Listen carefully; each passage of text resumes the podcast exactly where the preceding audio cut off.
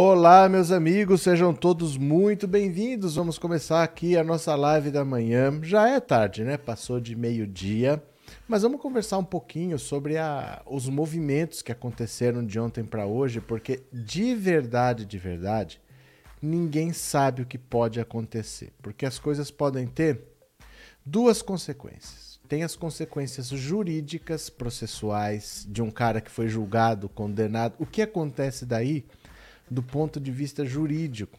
Esse ato do Bolsonaro de graça institucional, como chama, né, que é um indulto. O indulto é coletivo e essa graça é individual, é só essa diferença. Vale, não vale? Pode ser aplicado para alguém que ainda o processo não terminou, o processo ainda está em andamento ah, isso afeta o fato dele ter ficado inelegível ou não? Essa parte vai ser discutida é a parte jurídica, mas e a consequência política? Porque, por exemplo, ninguém sabe se hoje ou amanhã ou domingo, perdão, se o Bolsonaro vai fazer uma motociata. E se ele fizer uma motociata? O que pode acontecer nessa motociata? Porque o Bolsonaro ele não mede palavras, ele fala coisas que ninguém imagina, ele pode incendiar essa galera Imagina o clima de invasão do Capitólio. Pode acontecer em qualquer lugar, assim, as pessoas podem sair de si, é uma galera que está armada. O que pode acontecer se o Bolsonaro tramar uma motociata de última hora? Ao que se diz, o Bolsonaro tomou essa atitude de perdoar o Daniel Silveira ouvindo praticamente ninguém. Ele tomou a decisão sozinho, ele falou que se ele podia perdoar, ele vai perdoar e dane-se, e ele comprou a briga com o STF e com o Alexandre de Moraes. Mas isso é a parte técnica. Tem um desdobramento que é político, que é humano, que é das relações entre as pessoas. Quem vai se aliar a Bolsonaro? Bolsonaro vai ganhar politicamente ou vai perder politicamente? O que o Lula deveria fazer? Porque isso envolve a eleição presidencial, mas diz respeito a um julgamento. O Lula não tem a ver com esse julgamento, mas tem um desdobramento que é político e o Lula tem a ver com esse desdobramento político deve se manifestar? Qual é a consequência dele se manifestar? Deve não se manifestar? Qual é a consequência de ficar calado? Então ninguém sabe exatamente em que terreno nós estamos agora. Nós estamos tateando no escuro para tentar entender. Ao que parece, o Centrão, por um lado, tem muito medo do STF começar a decretar perdas de mandatos porque a maioria deles sabem que tem pendências lá. O Arthur Lira tem dois processos criminais parados no STF.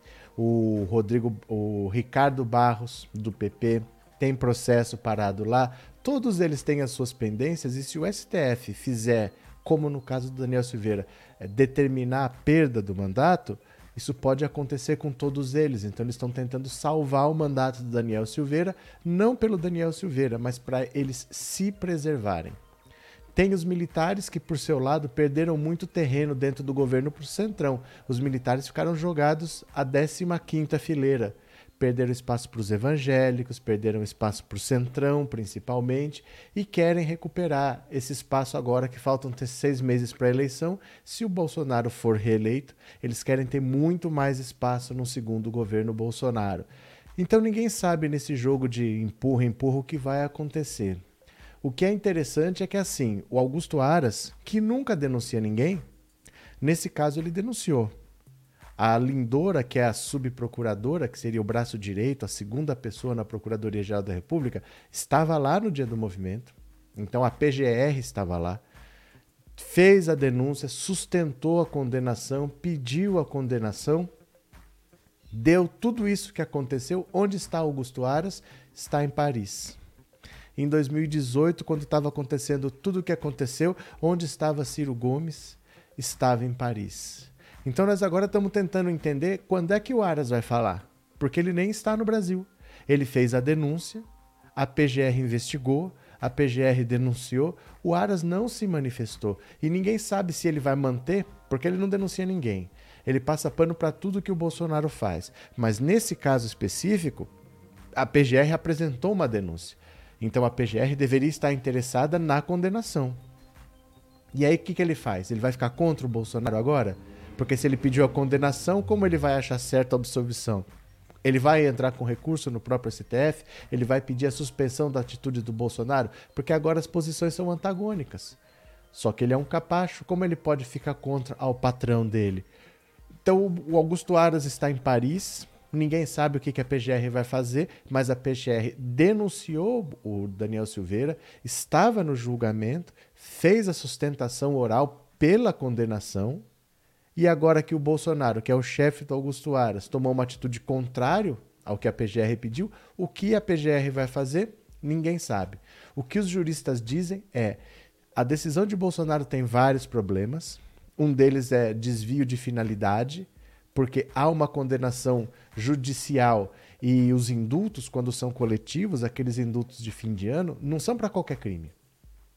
É para crime, por exemplo, é, que seja culposo e não doloso, tem um tamanho de pena, tem um tipo específico de crime, tem o indulto que é humanitário, né, para pessoa que está com, com câncer, que está com AIDS e está num ambiente que não tem um atendimento hospitalar é, satisfatório. Aí você pode indultar no final do ano essas pessoas.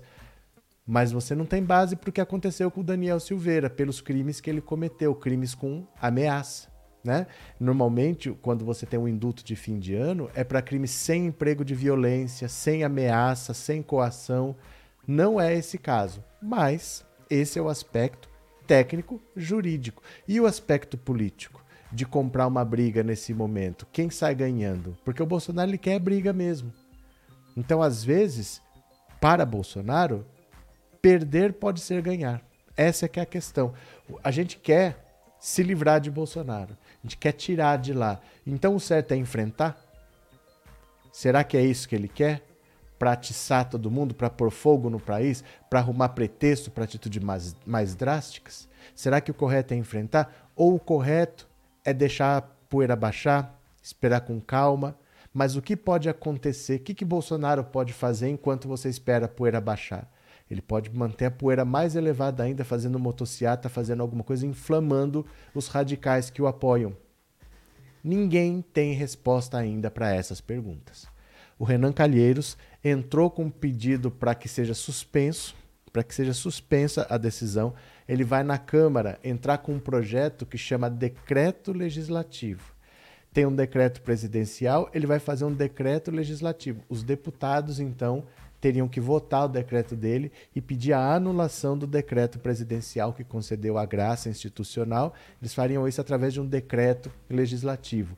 A rede e o PSOL já questionaram no STF a validade ou não da decisão do Bolsonaro. E nós vamos entrar na justiça também. Falei com o Ricardo, nós vamos questionar, pedir para o Alexandre de Moraes anular o ato concedido pelo Bolsonaro tudo isso está acontecendo. Nós não sabemos os desdobramentos, ninguém sabe o que isso vai virar. Vamos ter que ter paciência, tá? Vamos ter que ter paciência, porque no meio do. Quando você está no olho do furacão, você não sabe exatamente o que está acontecendo em volta e o Bolsonaro ele pode querer exatamente isso, todo mundo desorientado. É disso que ele se alimenta. Então vamos ter calma, vamos ler algumas matérias aqui, vamos conversando, tá? Andressa, o STF é sujo e imoral faz tempo, mais sujo do que pau de galinheiro. Nosso povo não entende de política em sua maioria. Temos a mistura perfeita para o caos. É, Andressa, é muito complicado. É muito complicado pelo seguinte: o STF agiu por muito tempo com atitudes políticas porque precisava tirar uma pessoa da eleição. Então agora, o que, que pode estar acontecendo? Os militares dizem que nunca engoliram o fato do STF ter devolvido os direitos políticos ao Lula, tornar o Lula elegível de novo. E por isso eles não perdoam o STF. E se o Bolsonaro compra a briga com o STF, os militares vão apoiar é, Jair Bolsonaro. O problema disso é o seguinte: você comete um erro e aí depois você comete outro erro porque você não aceita que o STF desfez o erro que ele tinha feito. Né? Porque o Lula nunca deveria ter perdido os direitos políticos dele. Quando o STF devolveu os direitos políticos, foi quando considerou o Moro inelegível. E esse pedido estava lá desde 2018. E eles só julgaram em 2021 depois de passar a eleição, depois do Lula não ter participado e depois do Bolsonaro ter vencido. Então, na verdade, não é que eles devolveram os direitos políticos. Eles julgaram o pedido de habeas corpus e deram razão para o Lula. O Lula nunca tinha que ter passado pelo que ele passou. Não é que o Lula perdeu os direitos políticos, mas o STF foi lá e fez uma generosidade. O Lula nem deveria ter passado pelo que passou. Esse, esse habeas corpus julgado em 2021 tinha que ter sido julgado em 2018. E o Gilmar Mendes pediu vistas e não colocou em julgamento em 2019, em 2020, foi pôr em 2021. Então a situação hoje é que todo mundo cometeu erros ao longo do processo e agora todo mundo quer ter razão. O STF criou o monstro Bolsonaro quando fez tudo para dar um ar de legalidade para tirar o PT do poder, para o impeachment sem crime de responsabilidade, para anular a nomeação do Lula, para depois falar que o Lula não podia participar da eleição, cometeu várias ilegalidades nesse processo e gerou o Bolsonaro. Agora, o que, que eles fazem com o Bolsonaro que não vai recuar? O Bolsonaro é irracional. Ele não age como uma pessoa normal que pensa nas consequências. E ele vai partir para cima? Ele vai levar essa briga até onde? E se pessoas começarem a morrer, porque essa gente é maluca. Esses apoiadores do Bolsonaro são todos malucos. O Bolsonaro, ele sabe que no voto está complicado. No voto ele vai perder. Então, se ele puder pôr fogo no país, ele não está nem aí. Gente, ele não esteve nem aí no meio de uma pandemia. Morreram quase 700 mil pessoas e ele até hoje ele acha que ah, a gente morre mesmo. Para ele tudo bem. Se tomar um tiro e morrer, mas gente morre. Ele não está nem aí. Então, o que fazer agora? Nós vamos ler algumas matérias, vamos tentar entender o que está acontecendo. Viu? Vamos lá, vamos ver aqui quem mais. É, Cláudia, o Gilmar pediu vistas no processo do habeas corpus do Lula. É que assim, no cenário de 2018, com tudo que o STF estava fazendo, não sei, eu acho que não teria como julgar ali o habeas corpus. Ali o Lula ia perder. Porque foi assim: o Lula foi preso em março de 2018. E aí eles entraram com um pedido de suspeição do Sérgio Moro, que era o habeas corpus que tinha que ser julgado. Só que estava no auge do bolsonarismo, da eleição, e o Bolsonaro venceu. Quando o Bolsonaro vence a eleição, o Gilmar Mendes pede vistas, porque estava 2 a 0 contra o Lula.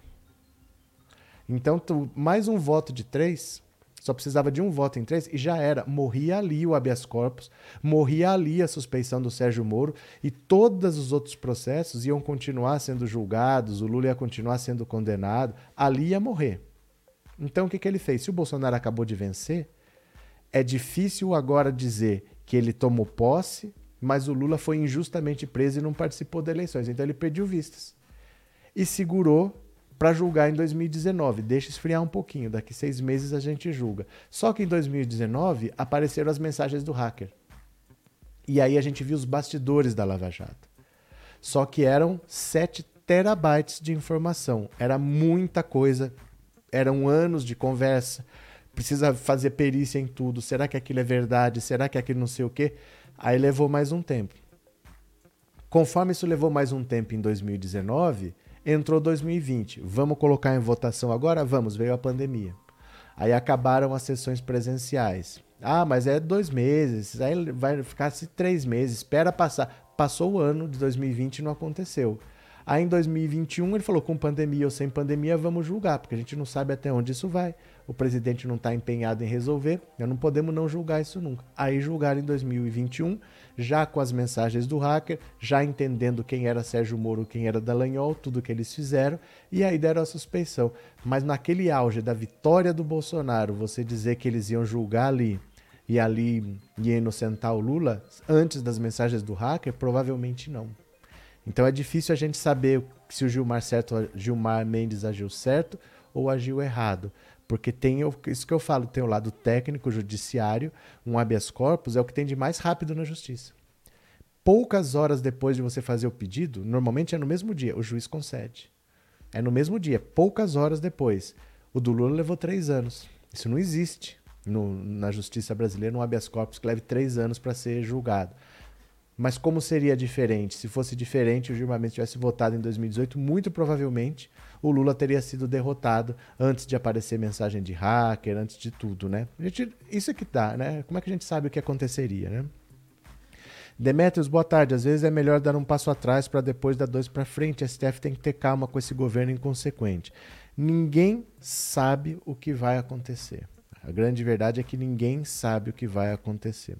Vamos ler aqui algumas notícias? Vamos ler algumas notícias para a gente continuar conversando. Venham comigo, olha. Ministros do STF buscam posição conjunta sobre indulto de Bolsonaro a Daniel Silveira. Veja os próximos passos. Vamos lá, olha ministros do Supremo articulam uma resposta conjunta e institucional ao indulto que o presidente Jair Bolsonaro concedeu a Daniel Silveira, menos de 24 horas após a corte condená-lo a oito anos e nove meses de prisão. Integrantes do STF acreditam que o momento não é indicado a manifestações individuais dos ministros. Ao menos duas ações já foram protocoladas no tribunal contra o indulto uma da rede e a outra do senador Renan Calheiros, que está caprichando. O relator desses questionamentos da oposição e de eventuais novas ações contra o indulto deverá ser definido por sorteio. Isso significa que um pedido para anular o benefício não irá automaticamente para o ministro Alexandre de Moraes, relator do processo que resultou na condenação de Silveira. O ponto mais importante no STF é manter a inelegibilidade do deputado, evitando a briga para tentar revogar a pena de prisão. Uma ala da corte avalia que o decreto de Bolsonaro tem efeito limitado. Segundo ministros ouvidos em caráter reservado, apesar de o indulto individual ser uma prerrogativa do presidente, o perdão recairia apenas sobre a pena de prisão e multa, não livrando o deputado da inelegibilidade nem da perda de mandato. Assim, para essa, para essa corrente da Corte, independentemente da validade ou não do decreto presidencial, Silveira não poderia se candidatar. Na quarta-feira, o plenário do tribunal acompanhou Moraes e condenou o deputado a oito anos e nove meses de prisão em regime inicialmente fechado e aplicou uma multa de 212 mil reais em razão das ameaças e incitação à violência contra ministros da corte. Também determinou a perda do mandato político de Silveira e a perda dos direitos políticos enquanto durassem os efeitos da pena. Oficialmente, o Supremo não pretende se manifestar sobre o decreto, de Bolsonaro, publicado 24 horas após o julgamento que condenou Silveira, um dos mais fiéis aliados do Palácio do Planalto no Congresso. Então, olha, tá todo mundo preocupado sobre que atitude tomar, porque ninguém sabe das consequências. Nós vamos agora comprar essa briga com o Bolsonaro, vamos para cima, pode ter uma batalha é, nas ruas sobre isso. Ninguém sabe das consequências, mas muito provavelmente esses questionamentos vão acabar todos no próprio STF, que vai ter que tomar uma decisão. O problema é que, do caso Daniel Silveira não é o caso Daniel Silveira. O problema é que o Bolsonaro vai usar esse caso como bandeira política para se fazer de vítima e os partidos do Centrão não querem que o Daniel Silveira perca o seu mandato pelo, pelo judiciário, porque todos eles poderiam perder e é o que está para acontecer realmente eles sabem que há deputados envolvidos na, no inquérito lá das fake news, no inquérito das milícias digitais, que também vão ser julgados, vão ser condenados e vão perder o mandato e ficar inelegíveis. O medo deles é: aconteceu uma, não fizemos nada, duas, não fizemos nada, três, não fizeram nada, quatro. E quando for todo mundo? Então, o medo do Arthur Lira, dos caras do Centrão, é, não é exatamente apoiar ou não Bolsonaro, é salvar a própria pele porque eles todos podem vir a ser vítimas de perdas de mandato e vai acontecer. Vocês entendem o erro que foi eleger um governo ligado ao crime? Esse governo é ligado ao crime.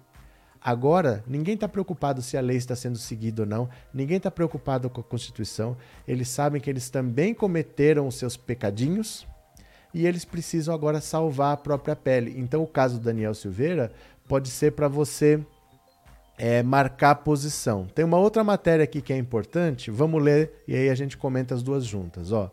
Indulto a Daniel Silveira envolveu acordo com o Centrão e com a Câmara. Olha só. O indulto concedido ao presidente Jair Bolsonaro Daniel Silveira faz parte de um acordo que envolve ministros do Centrão, lideranças evangélicas e integrantes da cúpula da Câmara dos Deputados.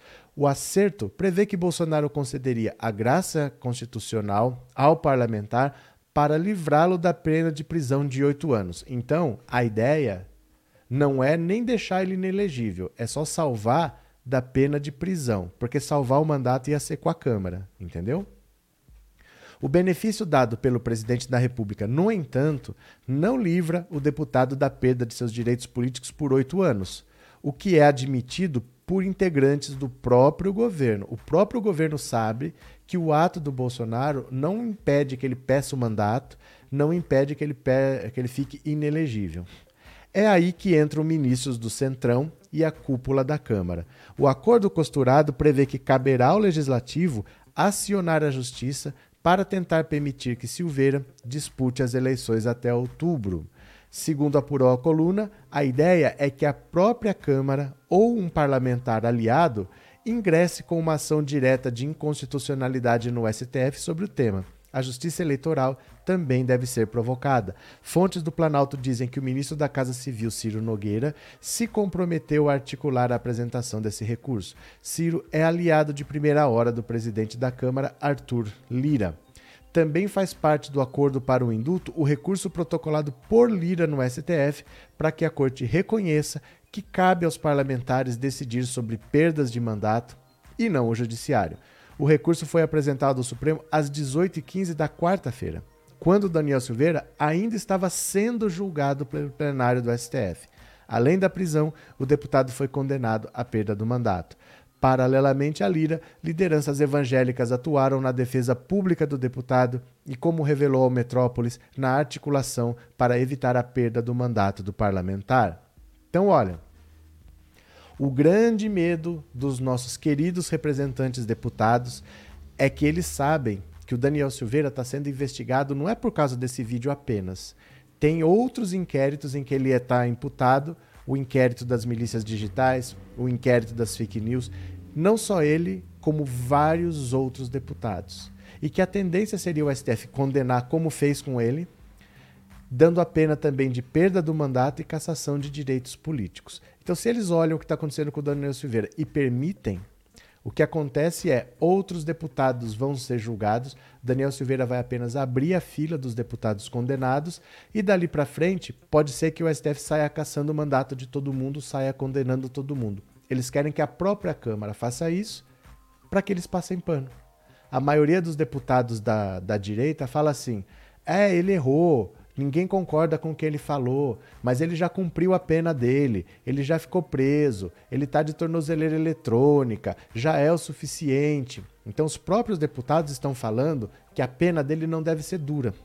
Não defendem que ele é inocente, defendem que ele já cumpriu a pena dele. Quem deveria decidir pela cassação e a perda do mandato e a inelegibilidade seria a Câmara e não o Judiciário.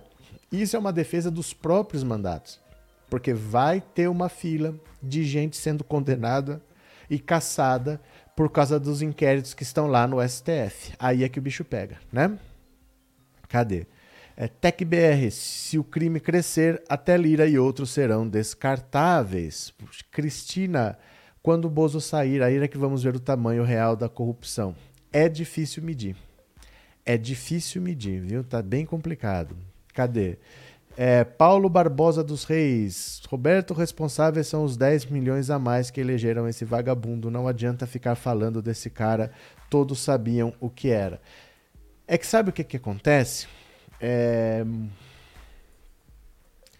é que assim, o cenário político brasileiro de 2018 foi uma loucura.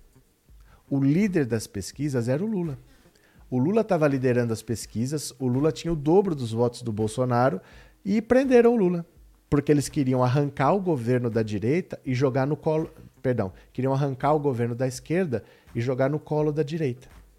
Então, fizeram o impeachment da Dilma, prenderam o Lula, arrancaram o governo da esquerda e jogaram no colo da direita, mas jogaram com raiva. Jogaram com tanta raiva, com tanta força, que não caiu no colo da direita, caiu no colo da extrema direita. E aí eles falaram: não, mas a gente bota uma focinheira nele, a gente controla. Esse cara aí a gente manda nele, mal sabendo que o Bolsonaro nem gente é. Bolsonaro é incontrolável, não tem focinheira para Bolsonaro. E o que ele tiver que fazer, se ele tiver, olha, aquele cara ali matou 50 pessoas, assassinou o filho de não sei quem, o cachorro, o não sei o que, fez um genocídio, ele vai lá e ele indulta. Se ele quiser, ele não liga para a lei. Ele não liga, pra, ele não tem esse, esse sentimento de justiça. Se ele tem poder de fazer, ele quiser fazer, ele faz. Dane-se se pode, se não pode, se é moralmente aceitável ou não. Então, Bolsonaro não tem limites. Imagine um cenário em que esse cara sem limites tenha um segundo mandato. Se ele fez tudo o que fez e fica por isso mesmo, o que seria um segundo mandato de Bolsonaro? Então agora nós estamos falando faz muito tempo. As eleições de outubro não são sobre direita e esquerda, são sobre a defesa da democracia e o combate ao crime. É isso. É democracia contra crime. Ah, eu não aceito o Alckmin. Gente, não é sobre isso não é sobre direita e esquerda, é derrotar Bolsonaro a qualquer custo. Eu acho que as pessoas agora vão parar de reclamar do Alckmin e vão entender o que, que é a possibilidade de um segundo governo Bolsonaro e que todo esforço é necessário. Se a sua casa estiver pegando fogo e alguém traz um balde d'água, você pega o balde d'água e joga. Você não fica falando, ah, mas desse cara aqui, esse cara não dá para confiar, porque é, essa água, de onde será que ele tirou essa água? O que ele quer me trazer nessa água? Gente, você pega o balde d'água e joga na sua casa. Porque o que seria hoje um segundo mandato de Bolsonaro, você vendo tudo que ele está fazendo? Se ficar por isso mesmo, o que seria um segundo mandato? Que lei ele vai respeitar se ele está afrontando o Supremo, ficar por isso mesmo e ele ainda conseguir um segundo mandato? É impensável um segundo mandato de Jair Bolsonaro, né? É, não esqueçam dos likes, pessoal. Obrigada, Inês. Genival, quem tem que dar limites a ele somos nós, eleitores. Eu sei, Genival, é que não é tão simples assim. Porque se você falasse isso em 2018, como é que você ia dar o seu limite com o Lula preso? O cara que ia ganhar a eleição foi tirado. Então não é tão simples assim, é basta a gente votar que está resolvido. Porque em 2018 o povo quis votar e o líder das pesquisas foi preso, foi tirado da eleição. Muita coisa aconteceu para que o Bolsonaro foi eleito. Então não foi só, não é só uma questão de não, vamos votar, vamos tirar e tudo bem, porque estão sendo tomadas medidas que não respeitam as leis. Isso é muito grave, né? Vamos ver quem mais aqui. Alessandra, tem gente da esquerda falando que depois desse indulto do Bozo já deu o golpe, já fechou com o STF. Essa frase não quer dizer nada. Essa frase não quer dizer nada. O que quer dizer já fechou com o STF? Quando a gente fala fechou, é que fez um acordo. Não tem a menor lógica falar um negócio desse. Porque o STF está sendo afrontado, está sendo humilhado. Que acordo é esse? Em que o Bolsonaro está ganhando? Em que o STF está ganhando? Não tem sentido, né? Não tem sentido. Vai acabar de destruir o país, Cristina. Vai acabar com as instituições democráticas e instituir uma ditadura de extrema direita, podem ter certeza. Isso assim. Não é que ele vai, é o que ele faria caso viesse a ser eleito. É o que ele faria, porque esse sempre foi o sonho dele, ninguém duvida. Todo mundo sempre sabe que o sonho dele, ele gosta de ditadura, ele gosta de tortura, ele gosta de perseguição. Do mesmo jeito que ele está passando por cima da lei para beneficiar um condenado, ele passaria por cima da lei para prender quem ele quisesse e para mandar bater. Ele não está nem aí. Ele é a favor disso daí. A questão é até onde as instituições vão permitir que isso vá. Porque essa resposta tem que vir da, dos atos agora. Quais são os atos a tomar? Os atos terão consequências. Imagina se o Bolsonaro fizer uma motociata no domingo, o que pode acontecer? Ninguém sabe o que pode acontecer. Então é o momento de partir para o confronto, é o momento de desviar, é o momento de dar um passo atrás. É isso que está em jogo, né? RM não vão conseguir, vão ser todos caçados, presos, condenados. Zeninha, é realmente assustador ver o Brasil nos braços de um súcia, um pesadelo. Cadê Márcio? Você diz tanto que as pessoas precisam escrever e ler corretamente. Leia a mensagem que você criticou há pouco. Nem sei de que mensagem você está falando. Nem sei de qual mensagem que você está falando. Mas como é que eu vou saber do que você está falando agora, né? Não tenho receio de golpe militar, mas sim de golpe do miliciano. Mas é que assim. A questão é se o Bolsonaro tem capacidade para isso. Não é se ele pode ou se ele não pode fazer. A questão é se ele tem capacidade para isso. Então, assim, é, que ele quer, todo mundo sabe que ele sempre quis. E que se ele puder, ele faz. Mas ele pode? Porque ficou muito claro agora quem ele é. Ficou muito claro que ele passa por cima de qualquer lei para beneficiar um amigo. Então vai se permitir isso, mesmo quem é simpático ao bolsonarismo porque está ganhando algum ali. Eles vão permitir isso porque o Bolsonaro é uma pessoa sem limites, tem um país em jogo. O mundo está preocupado nesse momento porque está vendo o Brasil, que é uma economia importante, está entregue a um cara como esse. Isso vai custar empregos. Isso vai custar empregos, né? Cadê? Alex, não quero nem imaginar mais quatro anos desse governo. Pronto. Cadê? Márcio, a mensagem do Alexandre não dizia estar fechado com o STF, sim fechado o STF. Tá bom, Márcio, tá bom. Relaxa, toca a vida. Relaxa, meu cara. Cadê? É, Bolsonarentos, vocês vão chorar muito em breve. Compre lençóis. Maria José. Vamos ler mais uma aqui. Olha, vamos ler mais uma. Pera lá. Pera lá. Aqui, cadê? Opa.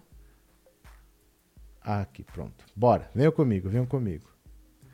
Ministros do STF fazem pacto de silêncio e só reagirão nos autos. Olha a situação. Luiz Fux e Luiz Roberto Barroso, presidente e vice-presidente do STF, conversaram e decidiram que não falarão publicamente sobre o indulto concedido por Jair Bolsonaro ao deputado Daniel Silveira. O pacto de silêncio também deve ser seguido pelos demais ministros. A resposta do STF agora, avaliaram os ministros, deverá ser nos autos do processo de Silveira e nos das ações que foram apresentadas ao Supremo como ação de descumprimento de preceito fundamental que Randolfo Rodrigues propôs na manhã desta sexta-feira. Qualquer um dos 11 ministros poderá ser sorteado relator dessa ação e a expectativa é que o designado não tome nenhuma decisão agora e leve a plenário o tema. Na avaliação dos ministros, Bolsonaro gostaria que o decreto fosse suspenso e sua guerra contra o Supremo ficasse ainda mais quente. Os ministros não estão dispostos a fazer esse jogo. Olha só, quando eu falo que a questão não é só jurídica, é política. Olha só, na avaliação dos ministros, Bolsonaro gostaria que o decreto fosse suspenso e a sua guerra contra o Supremo ficasse ainda mais quente. Os ministros não estão dispostos a fazer esse jogo, porque Bolsonaro não tem chance dentro das regras.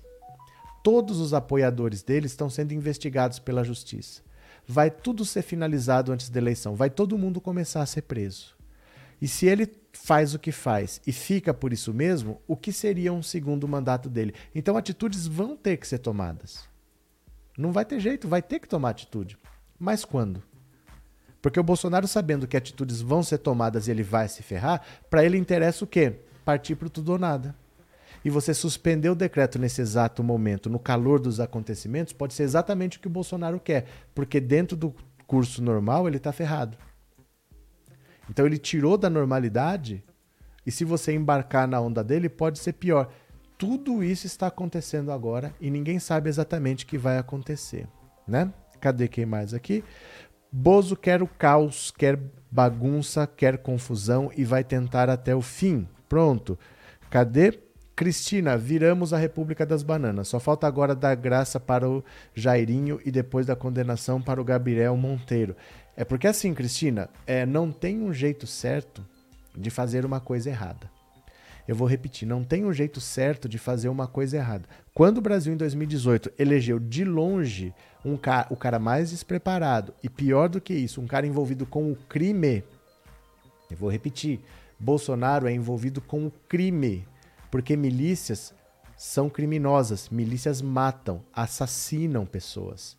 O Queiroz é uma pessoa que tem 10 BOs nas costas. O Queiroz tem dois homicídios ainda abertos que nunca foram a julgamento. Um é de 2002, outro é de 2003. Esse, esse é o ambiente do Bolsonaro. O Brasil elegeu alguém associado ao crime para a presidência da República. Não tem um jeito certo de você fazer uma coisa errada.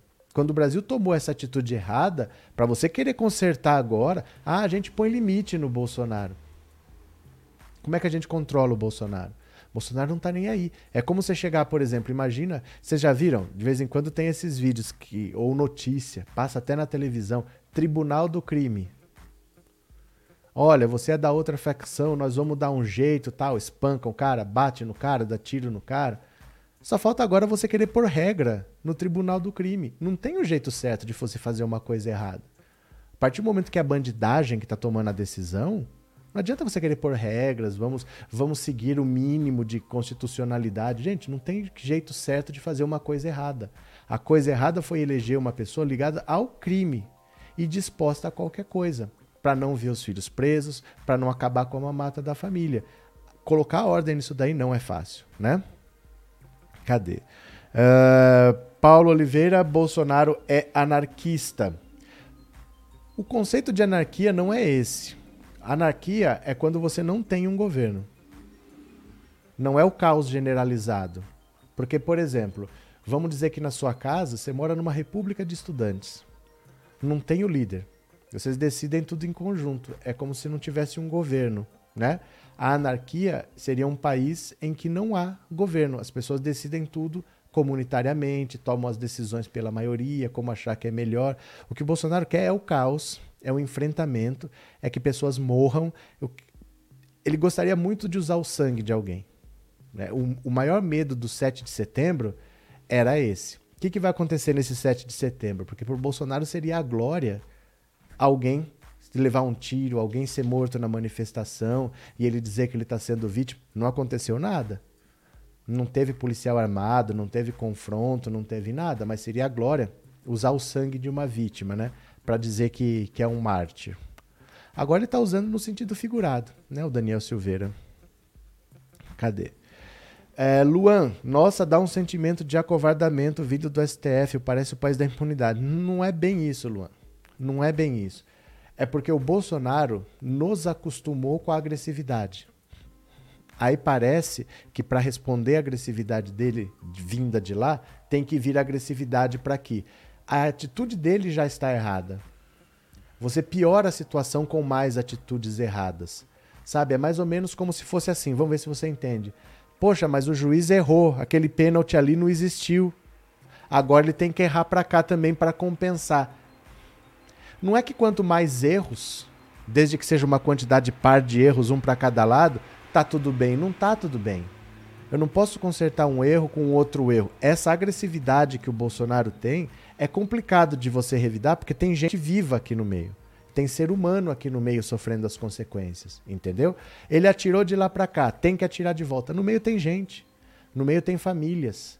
Inocentes vão, vão perecer se você fizer isso. Então tem consequências que não é só consequência jurídica. Ah, vamos para cima, vamos botar todo mundo na cadeia. Morre gente.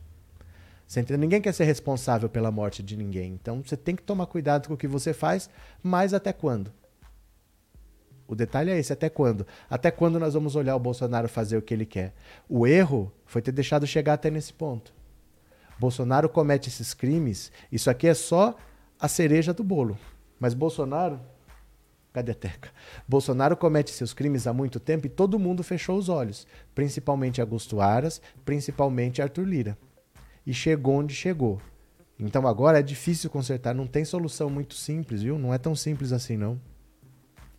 Valmir, Bolsonaro quer criar um caos para desviar a atenção do seu mundo de corrupção e parece que está conseguindo. Não é só desviar a atenção, não é, não é só criar bagunça, não é só isso, não. Ele está disposto a qualquer coisa e sempre esteve. O que ele não tinha é capacidade para isso. Mas agora ele está vendo que é tudo ou nada. Faltam menos de seis meses para a eleição. Nós estamos entrando em maio, a eleição em outubro. É do mês 5 ao mês 10. Falta muito pouco tempo. Então agora é tudo ou nada. Não é simplesmente desviar a atenção. Ele está tomando atitudes concretas. Desviar a atenção é o seguinte: tem um problema sério lá e eu distraio você com uma besteira. Isso não é uma besteira. Isso é um confronto sério, grave e, que tem consequências. Então vamos ver o que vai acontecer, né? Cadê que é mais aqui? Osmar, onde está e para que serve o Congresso Nacional? Falamos deles agora, Osmar. O Congresso Nacional está muito mais preocupado em salvar a própria pele do que em preservar a Constituição, porque eles podem ser os próximos. Eles sabem que eles serão os próximos. Outros deputados serão condenados, perderão o mandato e terão que ir para a cadeia se eles permitirem. O que eles querem é que o STF não condene a perda do mandato, do Daniel Silveira, que a Câmara decida, porque aí a Câmara passa pano. Eles estão falando há vários dias que não concordam com o que o Daniel Silveira fez, que acham a atitude dele errada, mas ele já pagou, ele já ficou preso, que essa condenação é exagerada, Porque o que eles querem é passar pano não para o Daniel Silveira, mas para eles mesmos. Tem o um inquérito das milícias digitais, tem o um inquérito das fake news, tudo sendo investigado, todo mundo vai ser julgado e vai ser condenado. Então eles estão passando pano para o Daniel Silveira para preservar a própria pele. Por isso que eu digo para vocês que não dá para fazer a coisa certa, não dá para, não tem um jeito certo de fazer a coisa errada. Não tem o um jeito certo de fazer a coisa errada. Esse Congresso, que é o mais desqualificado da história, ele não está nem aí para a preservação da Constituição. Eles querem só salvar a própria pele, né? Deixa eu pegar mais uma aqui, ó. Renan, Renan, cadê o Renan? Olha, Renan anuncia medida judicial contra decreto de Bolsonaro. Fascismo não passará. O senador Renan Calheiros anunciou que irá à justiça contra o decreto de Bolsonaro que concede perdão à pena de oito anos e nove meses imposta ao STF é, ao deputado Daniel Silveira. Pelo Twitter, Renan disse que Bolsonaro é um golpista que atenta contra os poderes de todo o tempo todo. O indulto beneficiando Daniel Silveira é afronta ao STF e claramente inconstitucional. Estarei, entrarei com medida judicial ainda hoje contra o decreto ilegal. O fascismo não passará. O Congresso precisa se manifestar. O senador Randolph Rodrigues também se manifestou contra o decreto e disse que a missão de Bolsonaro é esculhambar a Constituição. Daniel Silveira foi condenado por tentar impedir o livre funcionamento dos poderes. O que o presidente da República faz? usa um dos poderes para perdoar o criminoso. A missão de Bolsonaro e do bolsonarismo é esculhambar a Constituição. Não permitiremos. Então vocês veem, o Randolph está indo para cima, a rede está indo para cima, só que ninguém sabe as consequências dessas atitudes. O problema, gente, é que tudo envolve seres humanos. Envolve gente inocente, envolve um país que está entregue nas mãos de um bandido e esse bandido vai fazer o que for preciso. O problema são as consequências para as pessoas, né? O que será que vai acontecer daí para frente? Cadê? É... Lívia, os deputados que soltarem Daniel Silveira não serão reeleitos, eles verão a ira do povo. Aí é que tá, Lira, é, Lívia. Muita gente votou nesses deputados. Muita gente votou no bolsonarismo. E essa gente já estava mudando de ideia. Então é difícil quando você tem esse voto assim, né? O cara vota no extremo radicalismo e depois ele perde essa vontade de apoiar. Aí, por um ato de radicalismo, ele pode voltar a apoiar. É muito difícil prever o que vai acontecer. Muito, muito, muito difícil, né? Hélio, o que o inútil fez está na lei vigente no nosso país. O grande problema é que cabe recurso ainda nessa ação penal. Então, portanto, fica inútil o que o inútil fez. Ninguém sabe. Ninguém sabe, porque cabe recurso, é... mas a questão é muito mais do que jurídica, é uma questão política. Vale a pena você tomar que tipo de atitude? Porque o que, que o Bolsonaro espera? O Bolsonaro quer o caos. Ele quer se fazer de vítima. Isso daí, gente, é a nova facada do Bolsonaro. A facada não transformou ele de agressor em vítima. Ele está usando o Daniel Silveira para se passar por vítima. Então o que ele quer é ser atacado realmente. Ele quer ser atacado para incendiar o país, porque no curso normal, até a eleição, ele perde. No curso normal, todas as pesquisas mostram que ele perde. Então ele precisa ser vítima para ganhar apoio das pessoas. Então vale a pena você simplesmente partir para cima e fazer o que ele quer, que é torná-lo uma vítima, mas se você não fizer, quais são as consequências também? Então é um momento muito delicado, viu? Cadê? Vai Renan, vai Randolph, disse Cristina. Cadê quem mais? É, Diva Bezerra, finalmente, quem é culpado desse caos? Ah, Diva, a questão não é quem é culpado. A questão não é exatamente quem é culpado, porque o principal é que tem vidas em jogo, você tem que preservar a vida das pessoas. A questão não é procurar o culpado e punir, não é tão simples assim. Como que eu saio desse problema? Porque eu não posso sair desse problema custando a vida de pessoas.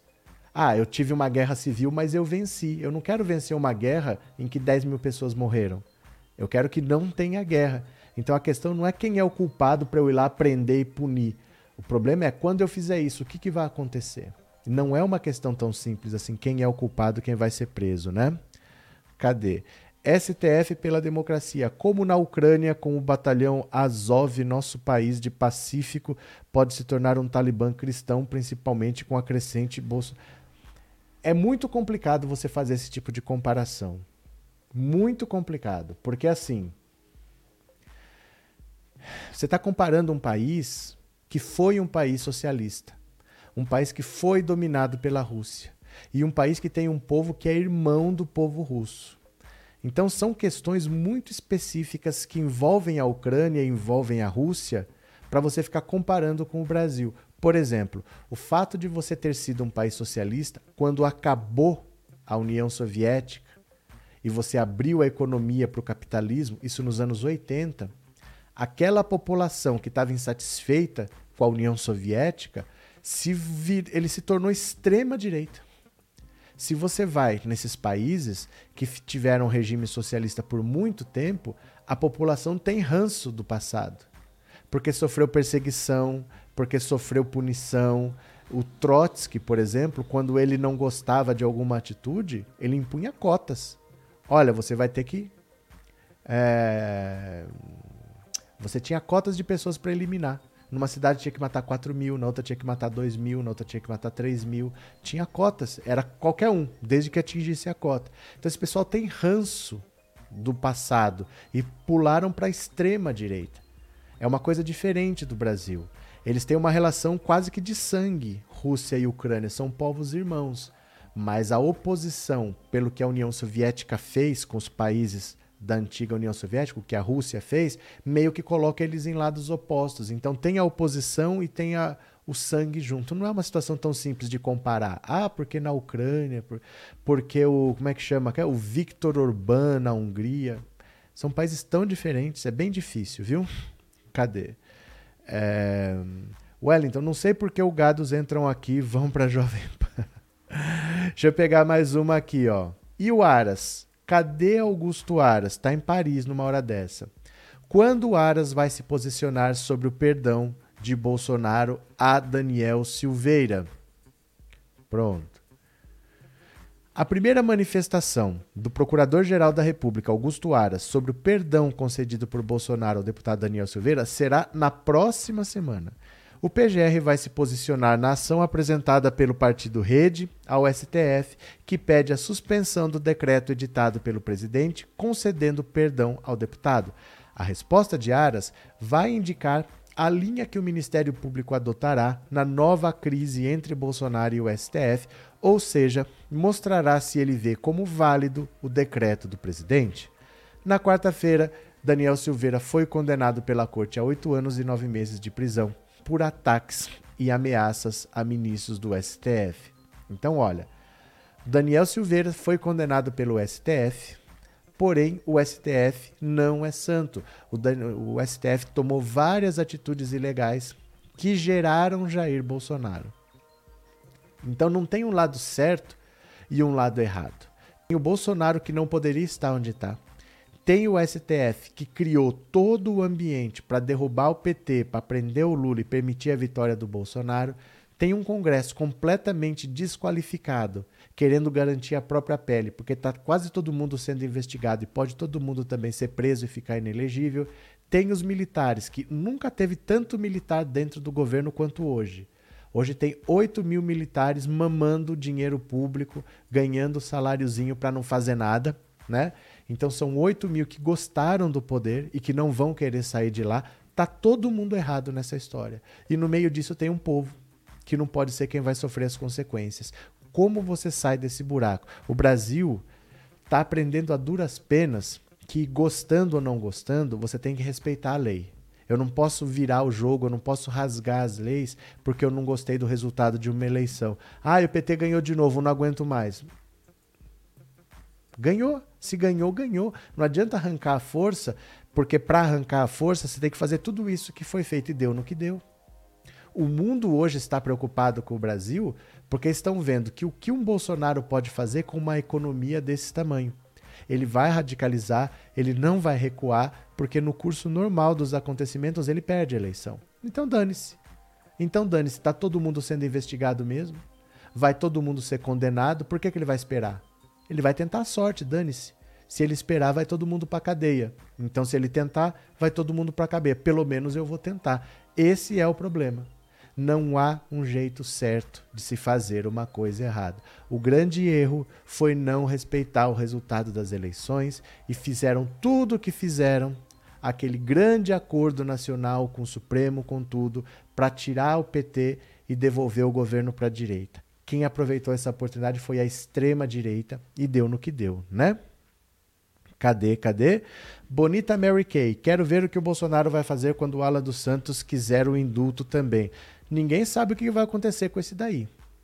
Porque o, o, um país como os Estados Unidos, que tem gente do mundo inteiro lá, tem pedidos do mundo inteiro.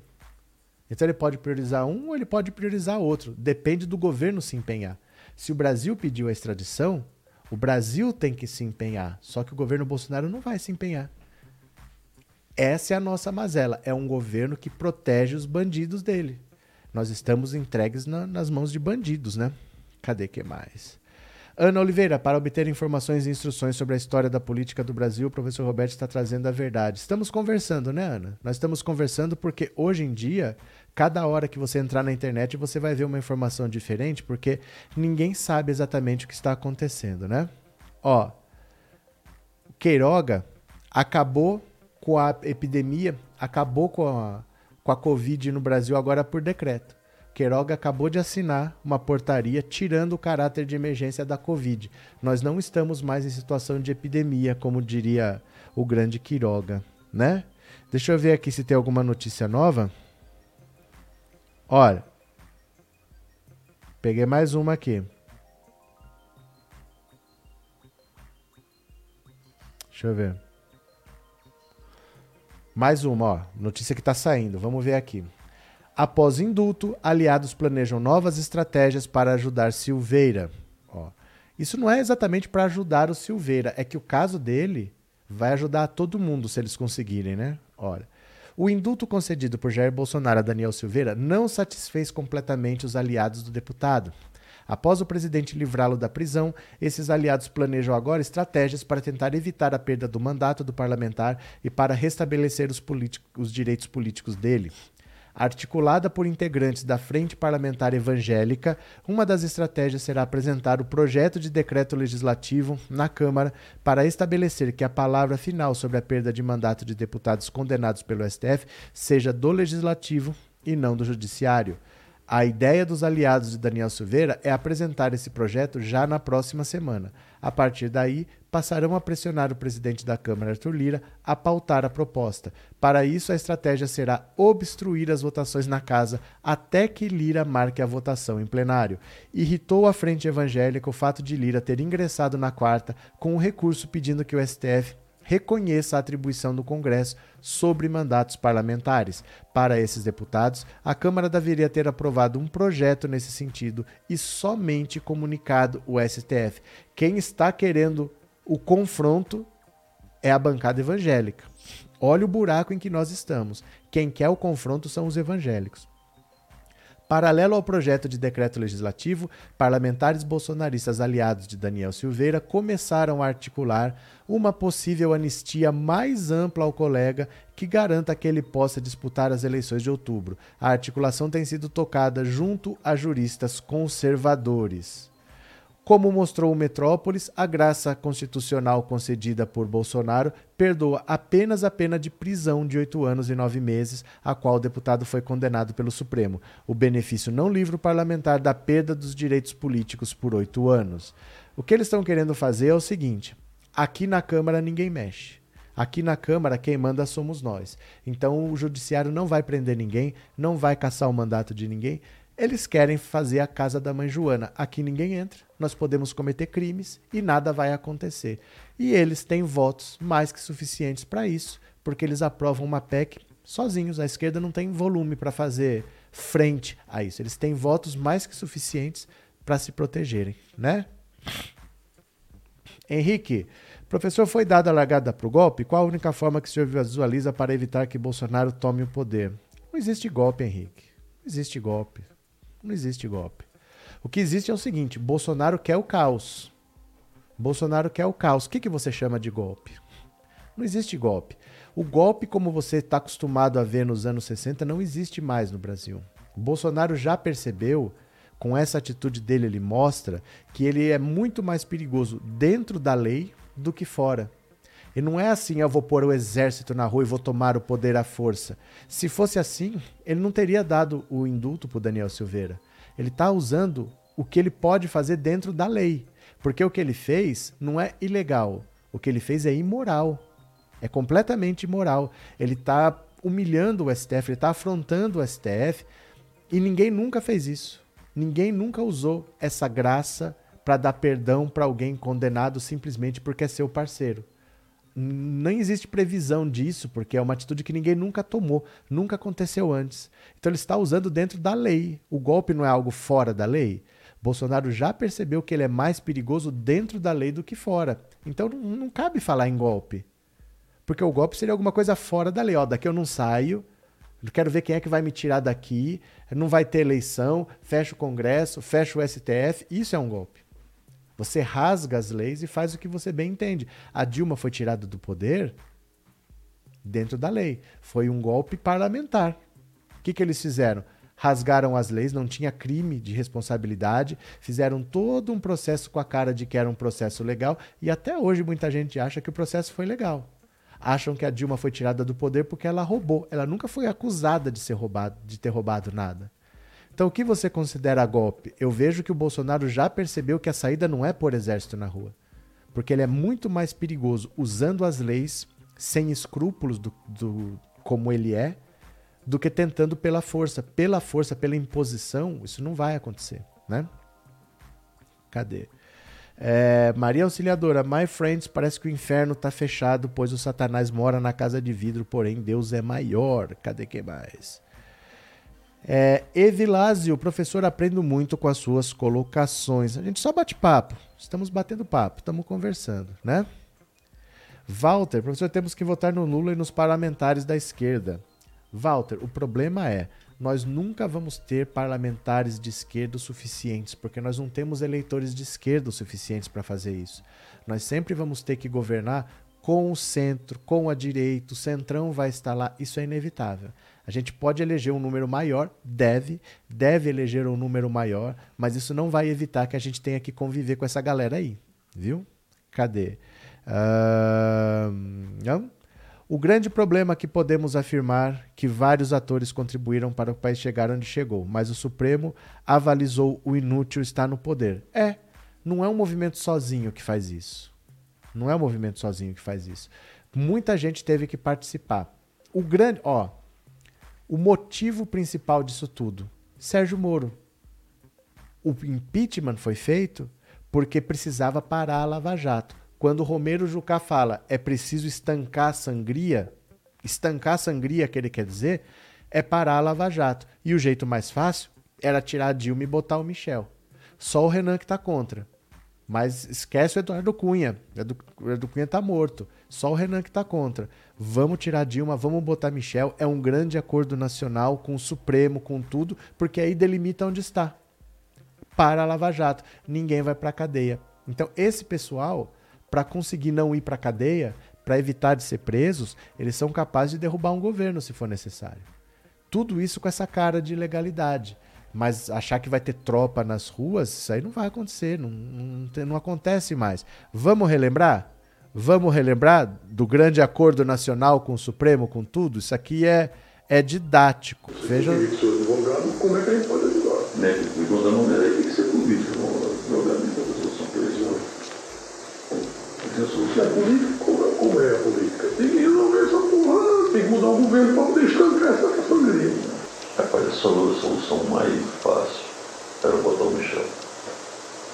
Mas é só o Renan que está contra essa porra. Um aborto. Ele não gosta do Michel, porque o Michel é Eduardo Cunha. Não esqueça o Eduardo Cunha, o Cunha está morto, porra. Não, é um acordo. Botar o Michel. Um grande acordo nacional. Com o Supremo, com tudo, fazer todo mundo e parava tudo. É, e aí delimitar onde está, pronto. Parava tudo. Tudo isso começou com políticos que não queriam ser presos. E tudo isso que está acontecendo com Daniel Silveira é porque há políticos que não querem ser presos. Então eles querem aliviar para o Daniel Silveira para salvar a própria pele. E tudo isso foi assinado embaixo pelo senhor STF, que agora não sabe o que fazer. Criaram um monstro e agora não sabem como enfrentar, porque no meio dessa briga tem seres humanos que vão penar. Tem seres humanos que vão sofrer. Ninguém sabe o que pode acontecer se o Bolsonaro inventar de fazer motociata no domingo. Ninguém tem ideia do que pode acontecer. E se sai de controle? E se ele começa a falar, o Bolsonaro no dia foi dia 20 ou foi dia 21 de abril de 2020, ele foi para frente de um quartel incitar as Forças Armadas, dizer que você tinha nesse dia aqui, ó, vocês lembram aqui, ó?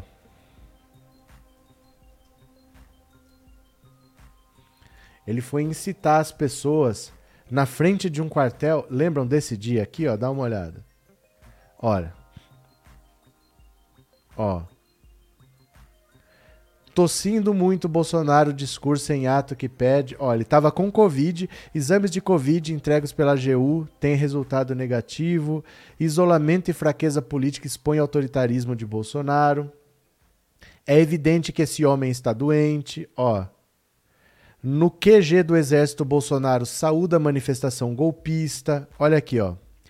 Bolsonaro discursa para a manifestação com faixa Fora Maia e apoio ao AI-5. STF abre inquérito para investigar atos pró-AI-5. Bolsonaro discurso e manifestação que pede fechamento do Congresso. Isso foi dia 20 de abril de 2020. Um ano de governo. Ali estava decidido. Bolsonaro vai sofrer impeachment. Ali estava decidido. Com um ano de governo, decidiram fazer o impeachment dele. O Brasil estava numa pandemia. Bolsonaro não queria tratar as pessoas. Ele foi tossindo, doente, por meio do povo, pedir fechamento do Congresso e pediu AI-5. Pediram a cabeça dele. Ele ia sofrer impeachment ali. O que, que ele fez? Foi lá e comprou o Centrão. O Centrão chegou, tem mais de 200 votos. Ele chegou lá e falou: vem cá Dinheiro, dinheiro, dinheiro, dinheiro, dinheiro. Foi onde começou essa história de orçamento secreto.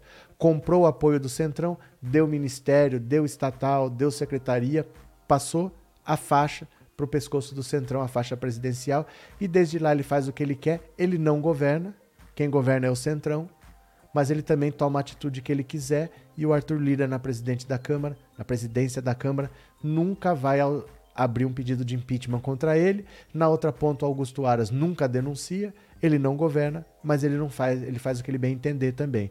Tudo podia ter sido decidido ali. Ali ele mostrou que ele não tinha condição de ser presidente da República. Depois de um ano de governo, ele foi pedir fechamento do Congresso, foi pedir as cinco. O dinheiro falou mais alto ali, né? Cadê que mais? Cadê? O JB tentando agitar o gado dele, os doidinhos do bairro. Ô galera xarope. Pois é, Mara, porque o Bolsonaro ele vive disso. Ele só fala para os radicais e para os radicais, quanto mais radicalismo, melhor, né? Antônio, ele faz o que quer. A lei é ele, assim ele acha. Tem que cair, nem que seja da moto e quebrar o pescoço. Antônio? Antônio? Cadê? José Maria, ele vai tentar um golpe, a minha opinião, o desespero vai levar ele à loucura total. Então, Zé Maria, não é o que ele demonstra.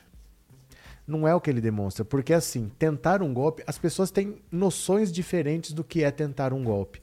Você achar que ele vai botar o exército nas ruas, ele não vai fazer.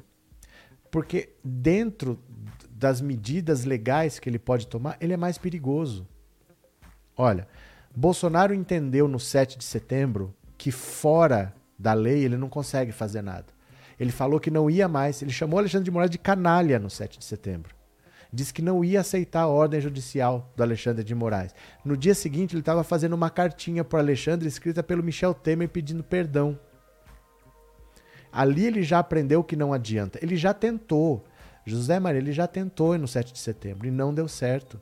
A população não aderiu os policiais não foram armados, as Forças Armadas não fizeram nada. Ele já tentou. Não deu certo. Ele teve que recuar, teve que enfiar o rabo entre as pernas e pegou mal para ele. Os radicais falaram: você é um covarde, você se acovardou. Tava todo mundo comemorando estado de sítio, ah, tem um novo AI-5. Você lembra daquele povo chorando? Parece que o Bolsonaro decretou estado de sítio. Não teve nada. Ele já tentou. Mas ele percebeu que dentro da lei já que ele não tem critérios morais, olha, isso não se deve fazer, dane-se, ele não está nem aí se deve fazer ou se não deve. Ele está usando o que ele pode, tudo dentro da lei. Tenho que botar um capacho na PGR para não me denunciar, ele põe. Se ele tiver que indicar só bolsonaristas para ser ministro do STJ, para ser ministro, ele indica. Ele não está nem aí. Então ele vai tomando atitudes que moralmente, cadê que a Dilma indultou alguém do PT que foi preso? O Lula, quando ele foi condenado, ele se entregou, cumpriu a pena dele e saiu quando o STF mandou. Não fez nada contra as leis. Mas cadê que o Bolsonaro é assim? Ele não é assim.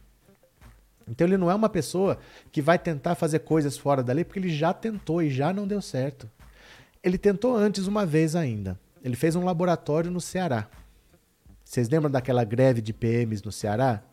Ali já não deu certo porque o Camilo Santana foi lá e acabou com a graça. Prendeu todo mundo, acabou com a greve. O Bolsonaro ficou só olhando. O Sérgio Moro foi lá e disse que estava tudo normal. Ali eles tentaram. Pegaram um estado do Nordeste, onde ele já não tem boa aprovação mesmo.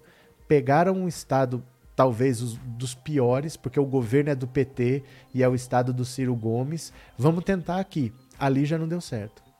Depois eles tentaram de novo no 7 de setembro também já não deu certo. Então essas atitudes, eu vou usar a força, eu vou usar a truculência, ele já tentou e já não deu certo. Então o que ele quer fazer é usar as leis. Ah, se eu posso dar um indulto, eu posso. Se eu pegar o Daniel Silveira, nomear embaixador e mandar ele para Portugal, eu faço. Ele pegou o Weintraub, que ia ser preso também, mandou para os Estados Unidos, deu um emprego no Banco Mundial para ele. E é assim que ele está fazendo. Ele está usando o que ele pode de mecanismos legais, que não podem ser podem ser contestados porque são legais e está tentando se beneficiar disso. Tudo dentro da lei. E o STF fica um pouco de mãos atadas porque já assinou embaixo de várias coisas quando interessava. Quando interessava. O, o Temer, ele concedeu indulto para um monte de gente condenada pela Lava Jato. E aí eles falaram que tudo bem. Como é que eles falam que não está tudo bem agora? Tá todo mundo errado nessa história. Você entende que não tem santo nessa história? É, é, não é tão simples, viu? Cadê? Dinei Flá, professor, o golpe do Bozo não vai ser com o exército e sim com a milícia que ele está armando. Já tem 500 mil armas nas ruas. Mas é que não é assim, Dinei. Você não coordena essas coisas assim, não. Você não coordena essas coisas assim, não.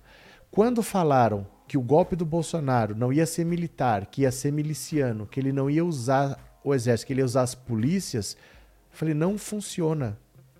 Cada polícia é uma a polícia no Brasil ela é estadual. Então, por exemplo, tem estado em que você tem treinamento de dois anos, aí você vai pra rua. Tem estado que é de três meses. O cara faz um treinamento de três meses e tá com uma arma. Tem polícia que tem estrutura. Tem polícia que não tem. Tem polícia que tem trabalho de inteligência. Tem outra que não tem. Você não consegue coordenar isso tudo. Você tem que coordenar a polícia civil, a polícia militar, a Polícia Federal em cada uma das 27 unidades da federação. Ele não consegue coordenar. Se ele conseguisse, ele não queria interferir na Polícia Federal como o Sérgio Moro acusou. Ali o Sérgio Moro falou, ele está tentando interferir na Polícia Federal e não está conseguindo. Imagina nas 27 polícias. Em São Paulo, quando teve a manifestação de 7 de setembro, eu falei, mas o Dória vai deixar? Porque o Dória é rival político dele. Quem manda na polícia é o governador. Não apareceu um policial. Não teve nada na manifestação. Então você achar que as pessoas individualmente vão sair armadas para uma guerra civil, isso não vai acontecer. Isso não vai acontecer. Você pode escrever, isso não vai acontecer. Ah, vai sair todo mundo. Quem que vai coordenar isso? Vamos sair com 500 mil pessoas armadas? Gente, isso não vai acontecer. Isso é cenário de filme. Na vida real, isso não vai acontecer, né? Cadê? Reinaldo, o genocida permaneceu 28 anos observando e tramando como ia tomar o país. Bom, eu acho. É que assim, ele já tem as ideias dele, né? Ele já tem as ideias dele. O que ele gostaria de fazer é um golpe clássico ao molde dos anos 60. O que ele gostaria era pegar o exército, colocar nas ruas, toda a esquina ter tanque, ter militar armado. É isso que ele gostaria. Só que ele já tentou e já não deu certo. Isso ele já tentou e ele já não deu certo. O Centrão mostrou para ele. Roberto Jefferson é a pessoa. Quando ter Bolsonaro foi lá tossindo para frente do, do QG do exército lá pedir as cinco, pedir O Roberto Jefferson falou: deixe de ser radical. Abrace o centrão. Coloque o centrão dentro do governo. para com essa história de que você quer dar golpe, vamos por dentro da lei que é melhor. Quem deu essa dica para ele foi o Roberto Jefferson. Curiosamente, o Roberto Jefferson não segue o conselho que ele mesmo deu, porque ele radicalizou. O Roberto Jefferson, que era mais centrado, ele era mais político, ele passou para o extremo do bolsonarismo. E o Bolsonaro andou mais aqui, mais moderado, com as dicas do Centrão. Agora o problema é que pode todo mundo ser preso. E o Daniel Silveira seria o primeiro da fila. Então, é isso é que pega. O Bolsonaro, ele estava moderado, ele estava mais dentro de um limite, porque dentro da lei é melhor. Só que o risco de todo mundo ser preso está batendo na porta com essa condenação do Daniel Silveira. Se eles aceitam, ia ter outros deputados, vocês sabem quem. Tem outros deputados que estavam na fila de ser condenados e ser presos. Então vamos ver onde isso vai dar, né? Cadê quem mais? Antônio Vieira, boa tarde, amigos com a esquerda Lula livre. Valeu, Sérgio Belarmino. Cadê? Antônio Vieira, todos os políticos devem se juntar para derrotar o genocida no primeiro turno. Aí é que tá, Antônio. Boa parte desses políticos estão com medo de ser presos também. Então, salvar o Daniel Silveira é salvar a própria pele. Não é exatamente o interesse popular que está na frente, não é salvar o país, é salvar a própria pele, né? Cadê? Ah, cadê a Alessandra? Estão falando, estão falando quem? Não adianta você falar estão falando. Quem está falando? Que tudo que Daniel Silveira fez foi sob orientação do Bozo, ele queria a condenação do bombadão para afrontar o STF. Não, não é nada disso, não. O que acontece é o seguinte, o Daniel Silveira, ele ele estava meio esquecido. Outras pessoas do bolsonarismo estavam ganhando destaque já estava chegando no meio do mandato, ele não tinha feito rigorosamente nada e ele precisava chamar a atenção do Bolsonaro. Então ele fez aquele vídeo para puxar saco. Ele não foi é, orientado a fazer aquilo. Ele fez para puxar saco e ele estava se ferrando. Porque o, o Alexandre de Moraes foi para cima com tudo para ele. Isso eu sei porque eu fiz a denúncia. Eu sei de detalhes do que está lá. Ele fez aquilo para puxar saco do Bolsonaro, para aparecer. Ele achou que ia ficar por aquilo mesmo, que ele só ia fazer um vídeo, que o gado ia gritar e ia ficar por isso mesmo. Não, ele foi preso. Ele não achava que ele ia ser preso, ele achava que o Bolsonaro ia salvar ele. E o Bolsonaro falou: não, não tenho nada a ver com isso, não. Deixa lá, deixa lá. O problema é que o tempo passou, começou a vir uma condenação pesada, perda de mandato, prisão, regime fechado, e ele não é o único a ser investigado. Tem outros deputados e deputadas que vão entrar. Aí o bicho pega. Porque aí o corporativismo tem que defender a todos, mas não é isso, não. Ele fez isso para chamar a atenção do Bolsonaro. Carla Zambelli, Bia Kicis, uma presidente da CCJ, tinham muito mais destaque e ele foi o último. Ele só teve 30 mil votos, ele não teve votos nem para se eleger. Ele se elegeu com os votos do Daniel, do, do Hélio Negão. Ele não teve votos nem para se eleger. Ele se elegeu com os votos do Hélio Negão. Então ele falou: se eu quiser outro mandato, eu preciso do apoio do Bolsonaro, porque eu estou esquecido. E aí ele fez esse vídeo para chamar atenção. E deu no que deu, né? Cadê? Cida, uma coisa eu consegui enxergar. Esse ser é bem inteligente, porque ele sempre encontra um jeito de se proteger e salvar os bandidos de estimação dele. Aí depende, Cida. Porque você está julgando se é certo ou errado quando as coisas não acabaram ainda.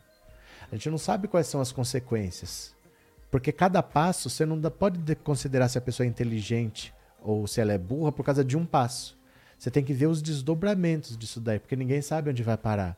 Então, será que essa atitude foi certa? Você está olhando o gesto de ontem, mas você não sabe o que, que ainda vai acontecer. Isso daí a gente normalmente tem que esperar passar. Você tem que esperar um tempo para você entender tudo. Aí você olha e vê, e aí você consegue ter uma visão normal. Você está julgando um gesto. É um gesto que para mim é um grande tiro no pé. Porque agora é muito claro para todo mundo que Bolsonaro não é uma questão de direita ou esquerda, é uma eleição sobre a democracia desse país e as forças todas podem se aglutinar em torno do Lula para não permitir um segundo mandato desse cara. Politicamente, para mim, foi um suicídio dele. Ele está deixando muito claro que não pode ter segundo mandato de Bolsonaro. Mas tudo depende dos desdobramentos, né? Então temos que esperar as, os, as consequências, né? Cadê? A esperança vencerá o medo, a vida triunfará sobre a morte, a verdadeira ira sobrepor as mentiras reverberadas com seus insultos contra a ordem e a lei. Aldinson. Pronto. É, grande Otávio Mascarenhas, ainda existe a possibilidade de golpe via mudança para semipresidencialismo colocando Lira como primeiro. Não, não. Não, não existe essa possibilidade pelo seguinte: o que eles estão fazendo lá é um grupo de trabalhos para estudar a implementação do semipresidencialismo a partir de 2030. Nada está sendo feito para ser implementado agora. Isso é para 2030, tá? Não é para agora, não. Continuemos. Edson, quem protege bandido, bandido é caso o presidente da é o caso do presidente da República. Olha, tava vendo aqui, ó. Deixa eu ver se eu acho aqui, ó. Porque a gente vai lendo tanta coisa, né? Espera aí. Deixa eu ver. Que o Centrão acha que o Bolsonaro vai perder o voto dos moderados. Deixa eu ver se eu acho aqui.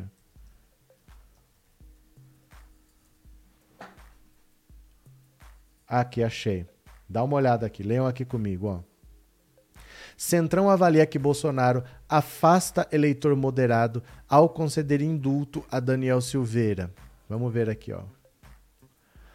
Lideranças do Centrão ouvidas pelo blog demonstraram preocupação com os efeitos políticos da decisão do presidente Jair Bolsonaro de conceder o benefício de graça constitucional ao deputado Daniel Silveira. A avaliação é que o gesto afasta do presidente os eleitores de centro que ele precisa conquistar, além de aumentar a rejeição dele. Ao radicalizar na ação política, o presidente fideliza ainda mais o seu eleitorado cativo. Mas nesse momento, ele deveria tentar ampliar o eleitorado e diminuir a rejeição. Mas com o indulto individual a Daniel Silveira, ele faz exatamente o contrário, avaliou um influente líder do Centrão.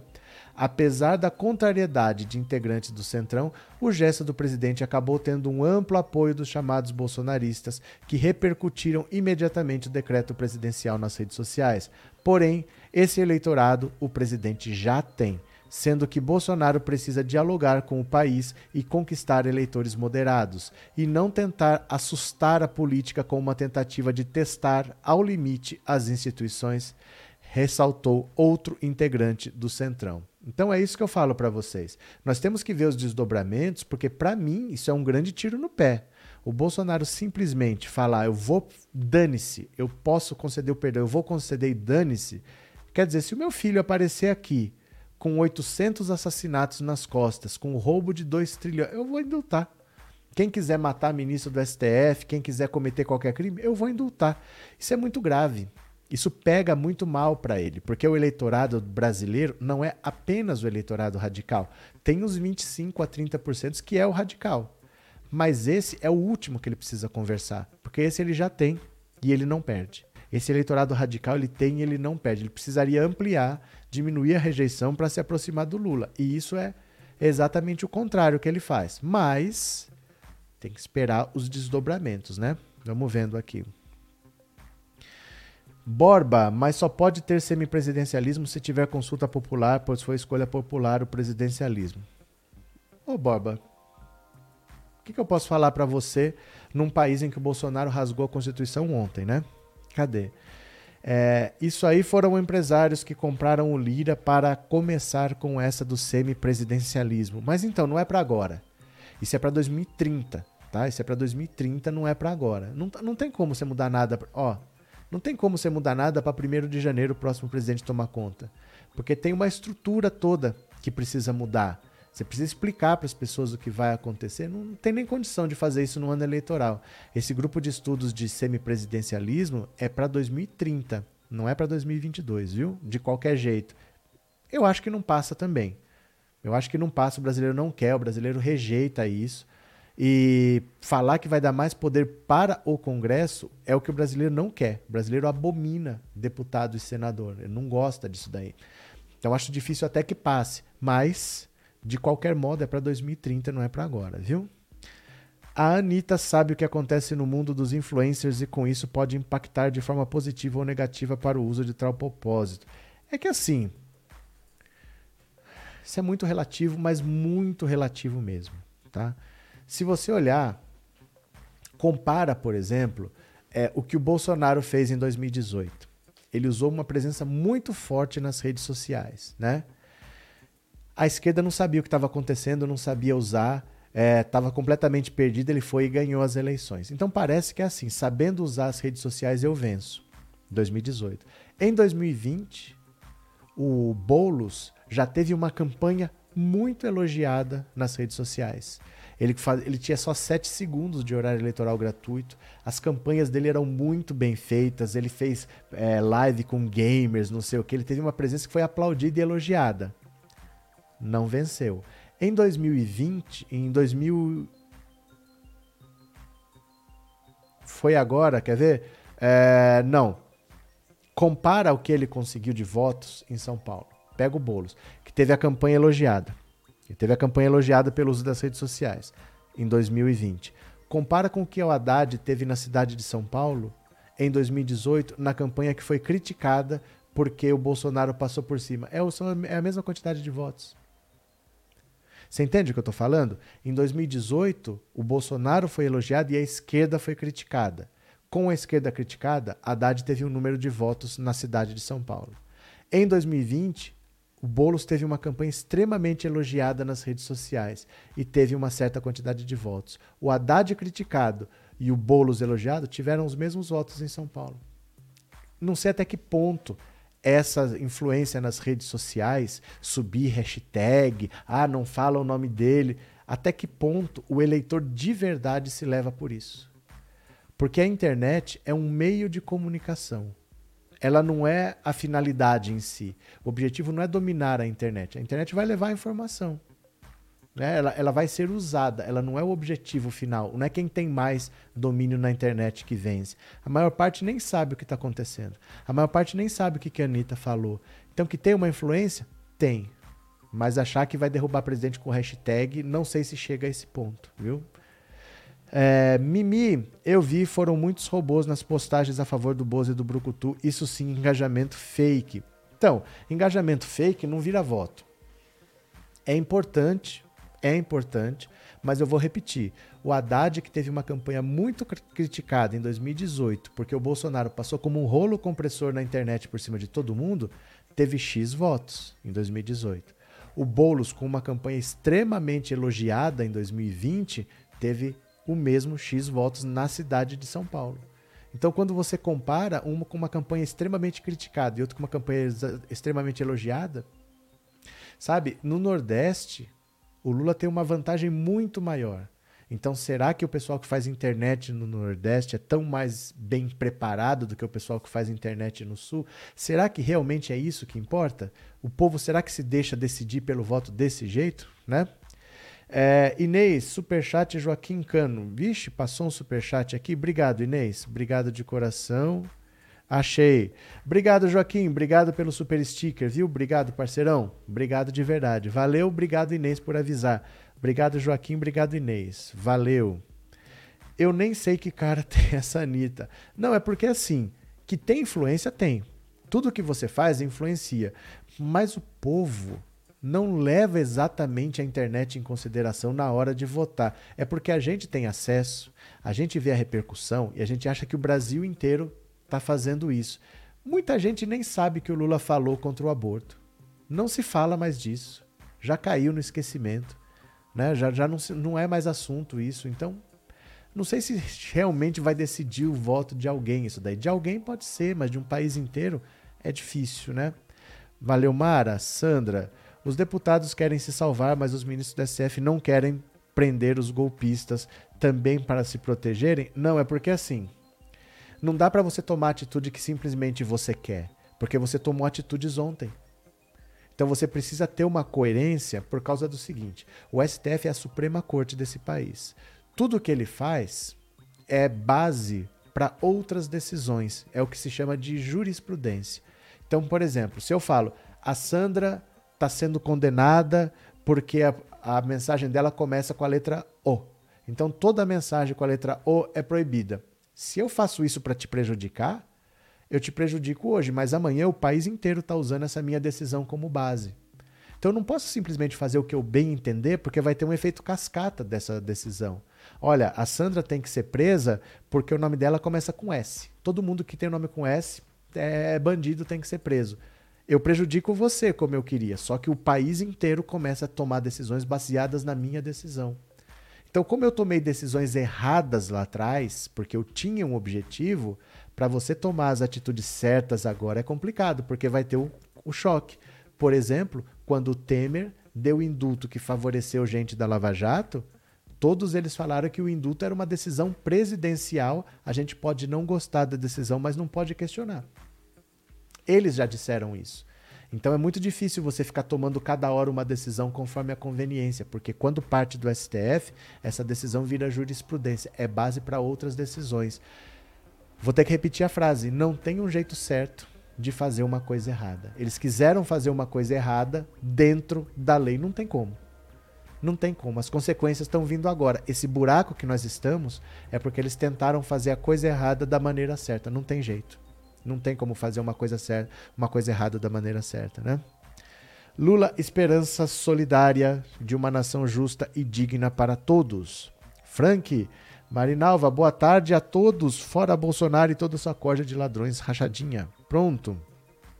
TecBR é tipo, o pai ele o pai ele pegou o doce, então agora os dois não podem pegar o doce jurisprudência. É, é mais ou menos assim. É, por exemplo, se eu falar, olha, o TecBR não tem o, o nome dele de cidadão. Ele usou um, um nome de uma marca, um nome que ele inventou. Isso está proibido no Brasil. E eu faço isso só para te prejudicar. Eu posso até te prejudicar com a minha decisão, mas a minha decisão vai ser base para todo mundo. Aí vai ser todo mundo saindo, mandando é, proibir todos os nomes que não sejam o nome da pessoa. Então eu tenho que pensar se eu quero te prejudicar usando a lei, porque essa minha lei vai ser usada depois, essa minha decisão. Né? Não pode ser assim. E eles tomaram decisões lá atrás para prender o Lula, para passar pano para o impeachment. Eles tomaram decisões que agora se voltam contra eles. Né? Cadê? Diva, a internet não é a minha mãe, faço o que gosto, compartilho o que eu quero. Aliás, compartilhei seu vídeo e a sua live agora. Obrigado, Diva. Valeu de coração. Obrigado mesmo. Elias, o Bolsonaro é muito esperto, ele vai dar o golpe e aí nós vamos só sofrer com esse desgoverno por longos anos. É isso aí, Brasil. Se o Lula não ganhar, aí nós teremos condenados ao sofrimento. É mais ou menos, Elias. Você chamar o Bolsonaro de esperto. Não sei se ele é tão esperto. Porque se ele tivesse abraçado o povo durante a pandemia, ele estava reeleito. Era só ele não ter feito um monte de irracionalidades que ele fez. Ele até agora não tomou vacina. Se ele é o primeiro a tomar vacina, gente, tá vindo uma doença aí. Nós vamos passar por isso juntos. Estamos aqui, ó, com o que, precisa? É auxílio emergencial? Toma para vocês. Se vocês estão preocupados, eu também estou preocupado, mas nós vamos passar por isso. Vamos lá de mãos dadas. Fique em casa que a gente se vira. Vamos garantir os empregos. Vamos fazer dinheiro chegar para as empresas. Ele fez tudo ao contrário. Ele estava reeleito se ele faz o básico. Porque qualquer erro, qualquer erro não ia ser um erro dele, é um erro do mundo. Porque todo mundo estava fazendo aquilo. E se dá certo, ele vira o vice-deus na Terra, né? O vice-deus. Então ele não consegue fazer o básico, ele toma muitas atitudes erradas. E politicamente, para mim, é uma atitude extremamente errada. Porque ele atiça o gado, mas ele não precisa mais atiçar o gado. O gado já está lá.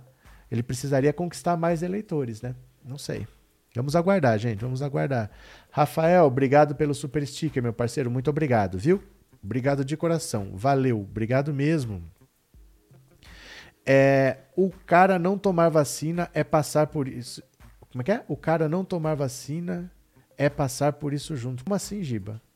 O cara não tomar vacina é passar por isso junto. Não, não entendi o que você quer dizer, viu? Porcaria de vacina, disse a pessoa que está viva. Disse a pessoa que não é um dos 700 mil mortos, né? Disse a pessoa que está viva e vacinada, muito provavelmente. É assumir na própria pele. Como assim? Não, o cara não tomar vacina é passar. Acho que você não. Ou você não entendeu o que eu tô dizendo, ou você tá com o raciocínio meio confuso. Porque ele tem que passar por isso junto, se não tem vacina. Por exemplo, vou, ó, vou te dar um exemplo do que seria isso que você está pensando. Chegou vacina, só que chegou uma quantidade muito pequena. Então, deixa os prioritários tomar. Eu não vou tomar, minha família não vai tomar, tô junto com a população. Não é porque eu sou presidente que eu sou o primeiro. Os prioritários vão tomar primeiro. Tudo certo. Ou então você falar assim: agora tem para todo mundo. Eu sou o primeiro da fila. Aí eu tô junto com todo mundo. A população toda vai se vacinar porque eu comprei vacina. Agora eu estou tomando também.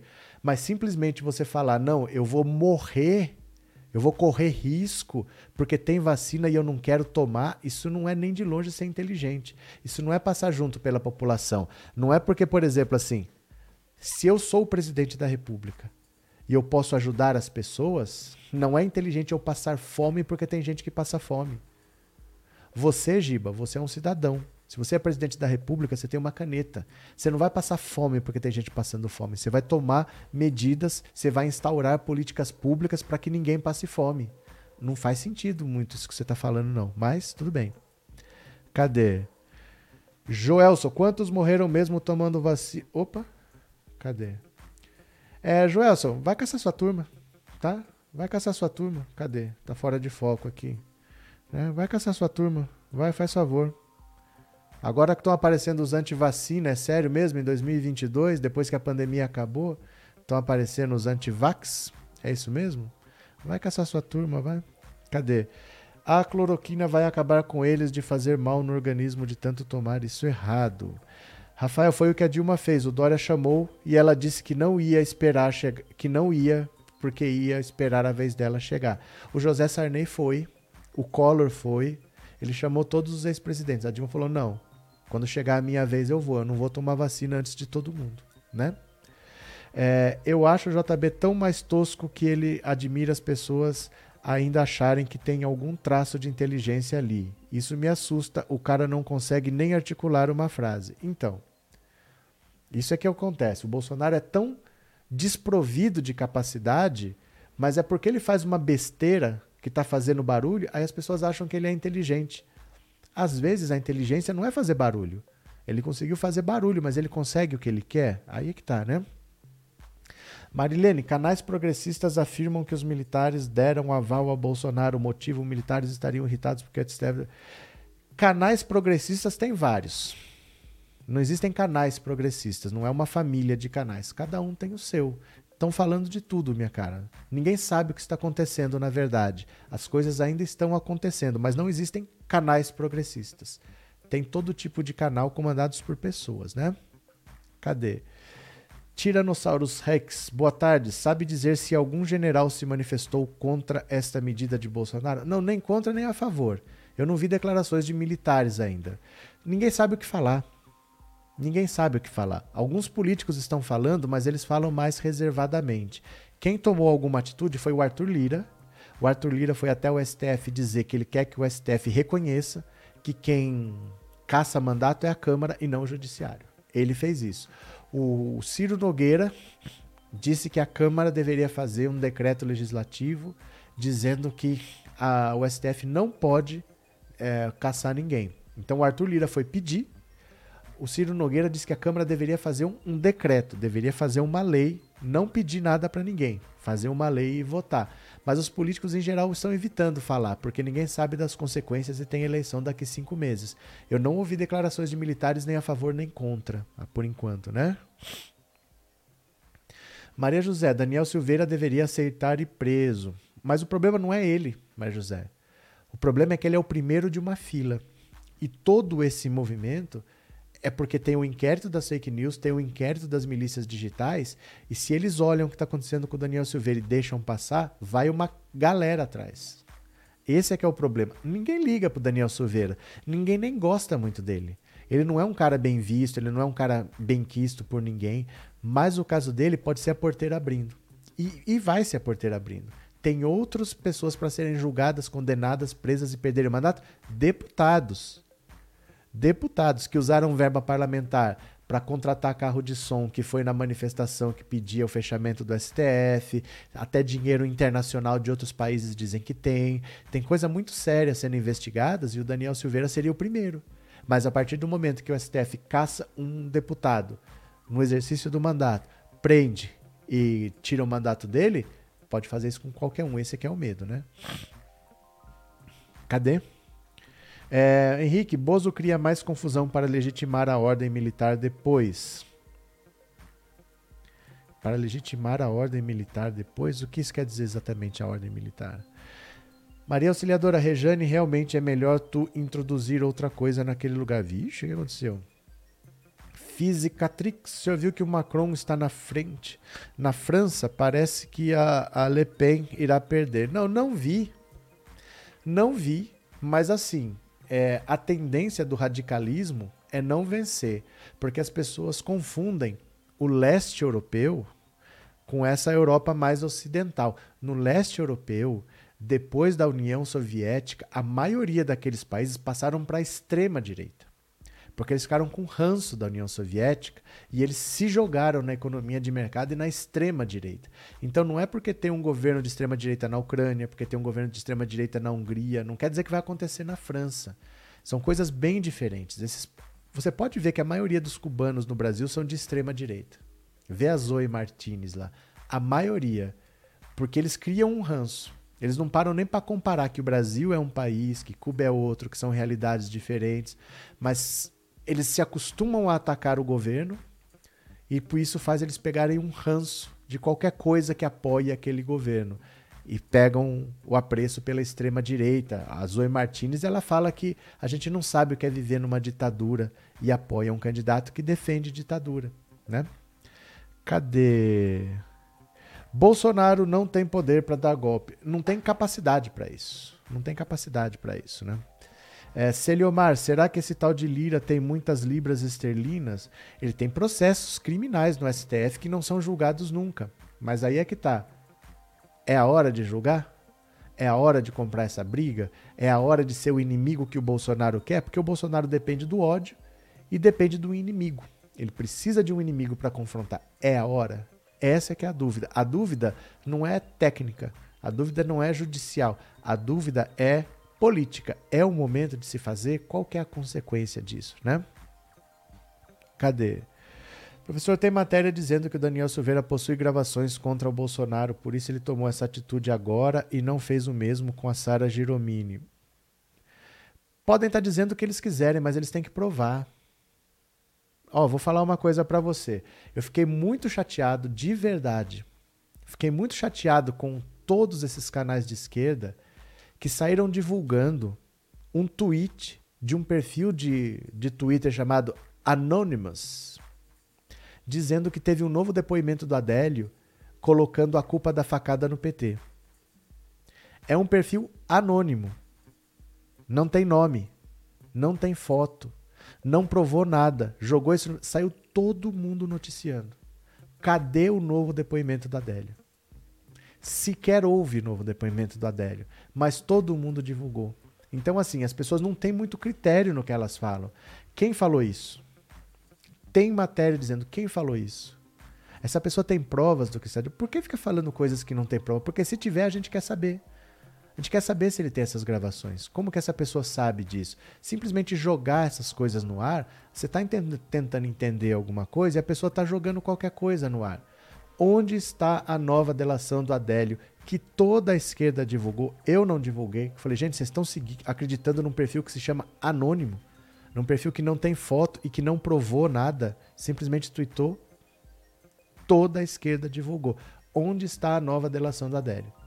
Não tem nova delação do Adélio. Tem que tomar cuidado com esse negócio, né, gente, né? Cuca, na verdade, estamos em suspenso aqui na Europa por causa da França. Estamos preocupados porque a diferença é pouca, só vamos voltar a respirar domingo à noite. Então, é difícil, mas tem que esperar. Não adianta muita coisa. É difícil, mas tem que esperar. Tem que esperar ver o que, que vai acontecer, né? Cadê? Uh, alguns canais de esquerda são um atraso de vida, falo sem fonte nenhuma. Falam sem fonte nenhuma.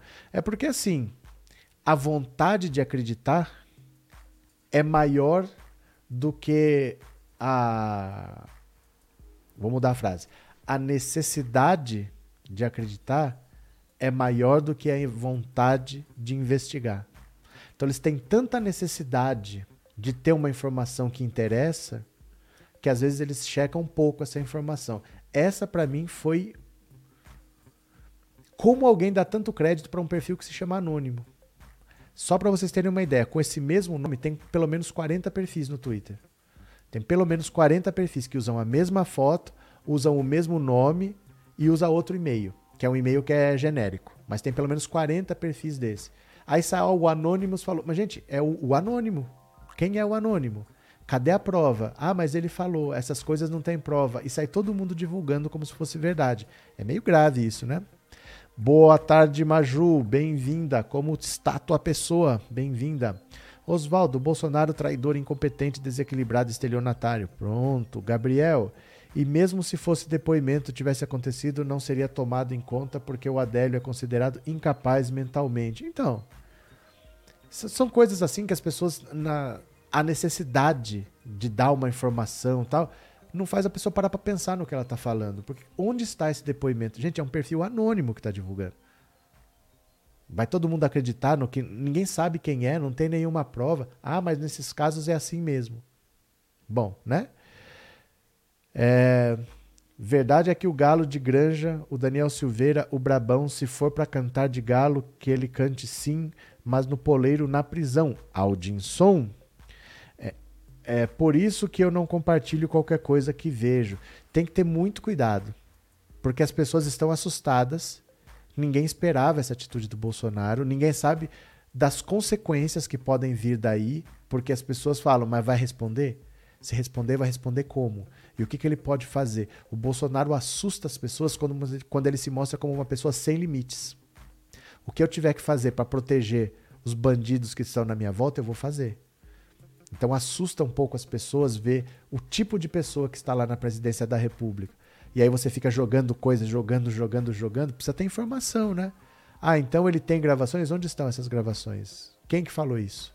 Canais informar. Que canais? A gente precisa saber. Né? Não é frescura isso. É que a gente não pode assustar pessoas que já estão assustadas. Né? Cadê? Professor, o Bozo cometeu desvio de função ou cometeu crime contra a Constituição? Fátima, isso daí é uma decisão técnica. Isso é uma decisão técnica. E às vezes, nessa situação, é o que menos importa. Às vezes é o que menos importa. Porque assim, tá, ele cometeu um crime de responsabilidade. Vai ter pedido de impeachment? Não. O Arthur Lira não vai aceitar. Então, às vezes, você perder tempo decidindo se ele cometeu o crime ou não, qual que é a consequência? Ele cometeu o crime, mas o Arthur Lira não vai aceitar pedido de impeachment. Então, você entendeu? Se tivesse uma consequência, fala, ó, o presidente da Câmara é o é a Glaze Hoffman, o presidente da Câmara. Se tiver crime, ela vai abrir pedido de impeachment, mas é o Arthur Lira, né?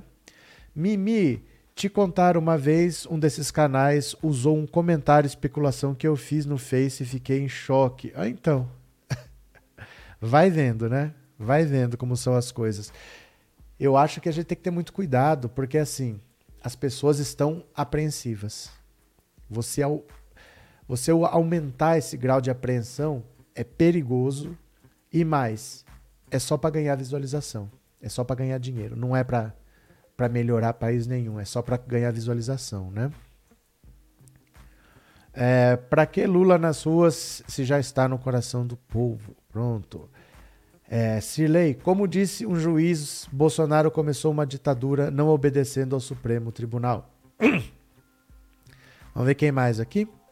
César, professor, explica para nós a estratégia do espantalho que o Bolsonaro usa. César, é assim, deixa eu falar uma coisa para vocês. Às vezes você vê um negócio num outro canal e aí você quer que eu fale do que você viu no outro canal. É, são essas coisas que eu não vou fazer. Eu não vou entrar em treta com outro canal por causa disso. Você viu isso num outro canal? Já até sei qual canal que é, mas eu não vou comentar o que uma outra pessoa comentou. Espero que você entenda isso. Olha, liga lá na Globo, fala, olha, fala aqui que o SBT falou aquilo lá. Ninguém vai entrar em treta por nada. Se você viu isso no outro canal, você já viu, você já sabe o que, que é. Mas não peça para eu comentar uma coisa que um outro cara falou, porque se ele falou, tá tudo bem, ele fala lá no canal dele que ele quiser né? Deixa ele lá. Mas eu não vou comentar o que uma outra pessoa comentou, porque se eu falar uma vírgula diferente, olha, teve outro canal que falou isso, olha, mas eu não vou entrar em treta. Espero que você entenda, viu, César? Espero que você entenda. Ana Santos, antes da condenação, cabe à Câmara caçar. Exemplo for de Liz. Depois da condenação, o STF pode caçar sim. Caso algum condenado e preso, não pode continuar com direitos políticos. Ana, de novo, isso é o que diz a lei é o que menos está importando. É o que menos está importando. A Dilma sofreu impeachment sem ter cometido crime de responsabilidade. O Lula foi preso após a segunda instância depois de 580 dias, falaram que a prisão dele era ilegal. Olha, não existe mais prisão após segunda instância, porque nós nunca devíamos ter tido esse entendimento. Foram lá e soltaram. E depois condenaram o juiz por ser suspeito. Então, nunca teve escrito em lugar nenhum da Constituição que pode prender depois da segunda instância, só após o trânsito em julgado. Mas prenderam. Então, o que menos importa hoje, infelizmente, é o que está escrito. Eles vão tomando as decisões conforme a conveniência. E a decisão de ontem tem consequências hoje. Então tem uma parte jurídica, mas tem uma parte política envolvida. Esse é o nosso drama, Ana. Esse é o nosso drama. Não adianta você ler a lei e falar o que a lei diz. Se fosse isso, a gente estava tranquilo. O nosso drama é exatamente que não é assim. Obrigado pelo superchat, viu? Cadê? Como disse Reinaldo Azevedo, Bolsonaro é o pior presidente abertamente subversivo do Brasil, disse a Cirlei. Cadê? É, Lula maior ladrão disse Eusa, Eusa Marques. É, Nancy, professor, boa tarde. É só mexer nos crimes dos filhos do Bolsonaro que ele pede pinico na hora. Então, Nancy, aí é que tá. Isso é a coisa mais óbvia para se pensar. Mas será que é assim mesmo? Porque assim, a gente não tem noção das consequências. Porque o que, que o Bolsonaro tirou de vantagem da facada de 2018? Ele era um cara que estava agredindo. De repente, com aquela facada, ele passou a ser vítima. E o brasileiro abraça as vítimas. Em dois dias, a popularidade dele subiu de 17 para 41. Porque ele deixou de ser o agressor para ser a vítima. Hoje, nós estamos vendo o Bolsonaro mais truculento do que nunca. E se o STF começar a falar, ah, então vou prender seu filho, ah, então vou. Ele pode virar vítima. Eu estou sendo perseguido. Olha o que eles estão fazendo. Olha que não sei o que. Ele pode passar a ser vítima e pode se beneficiar disso. Não é tão simples. Você entendeu? A consequência que o ser humano vai entender, ninguém pode prever. Uma coisa está no papel, uma coisa está na lei. Uma coisa é o que a Ana falou ali: o STF pode, a Câmara pode, isso é o que diz a lei. Agora, o que vai ser feito disso, ninguém sabe. O problema são os desdobramentos, entendeu? Eu vou falar de novo. Se o Bolsonaro fizer uma motociata no domingo, o que, que pode acontecer nessa motociata? Ninguém sabe. E se tiver alguém armado lá? Ou então, e se o Bolsonaro falar alguma coisa, porque ele é cheio de falar o que não deve, numa multidão inflamada, o que, que pode acontecer? Não é tão simples, né? Não é tão simples. Sebastião, para tirarem o PT, violaram as leis e agora não sabem como lidar com aquilo que eles armaram. É. Porque eles precisaram tomar atitudes para falar que aquilo que eles estavam fazendo estava dentro da lei. E agora, para eles simplesmente consertarem a situação, eles já tomaram decisões lá atrás que fica difícil contradizer agora. Mas por que, que o senhor votou naquilo lá? Quando o Temer fez um indulto de Natal beneficiando corruptos, quem fez isso foi o Temer. Em 2017, eles falaram que estava tudo certo. Agora fica toda hora o, o Alexandre de Moraes circulando por aí dizendo assim: o indulto é uma, é uma. Como é que fala? É privativo do presidente da República. Podemos não gostar, mas não podemos dizer que não tem validade. É uma frase do, é um vídeo do Alexandre de Moraes que está circulando por aí. Porque eles passaram pano para o Michel Temer lá atrás. Tudo dentro do grande acordo nacional com o Supremo, com tudo. Aí fica difícil agora tomar atitudes contrárias, entendeu? A verdade é que ninguém previu o que o Bozo poderia fazer porque ninguém nunca fez. Ninguém nunca usou um indulto para pegar um condenado e falar: você não vai ser preso, não, porque eu gosto de você. Ninguém nunca fez isso. Então ninguém sabe exatamente quais são os limites, quais são as consequências, porque nunca aconteceu. Ele tomou uma atitude que ninguém nunca fez, né? Cadê que mais? A verdade é Bolsonaro perder nos votos, aí todos irão presos, a família e os compadres. Ah, que bom. Obrigado por me, por me acalmar o meu coração, Joel. Marcos Henrique, o gado está diminuindo de tanto tomar o kit Covid. É sabe o que acontece? É que o Bolsonaro atrapalha o próprio gado. Porque ele leva todo mundo para cá, eles vão. Aí de repente ele tá todo mundo para lá. Aí de repente ele vem todo mundo para cá. Cada manobra dessa que ele faz, uma parte se perde. Então ele é se gritar pega centrão, não fica um meu irmão. Dali a pouco ele põe o centrão para dentro do governo. Dali a pouco ele é a favor disso, dali a pouco ele é contra aquilo. Ele vai mudando de um jeito tão rápido que cada vez que ele dá uma swingada dessa, uma parte do gado se perde. E hoje ele toma uma atitude que atiça o gado. Mas esse gado, ele não precisa ser atiçado. Esse gado é o mais resistente, ele sobreviveu a tudo. Esse gado passou por pandemia, passou por antivacina, passou por corrupção no Ministério da Saúde, passou por Bíblia com a cara do ministro, por barra de ouro e continua com o Bolsonaro. Será que ele precisa atiçar esse núcleo aí? Denner, obrigado pelo superchat, meu parceiro. Muito obrigado, viu? Muito obrigado de coração. Valeu, obrigado. Cadê? Quem mais? É.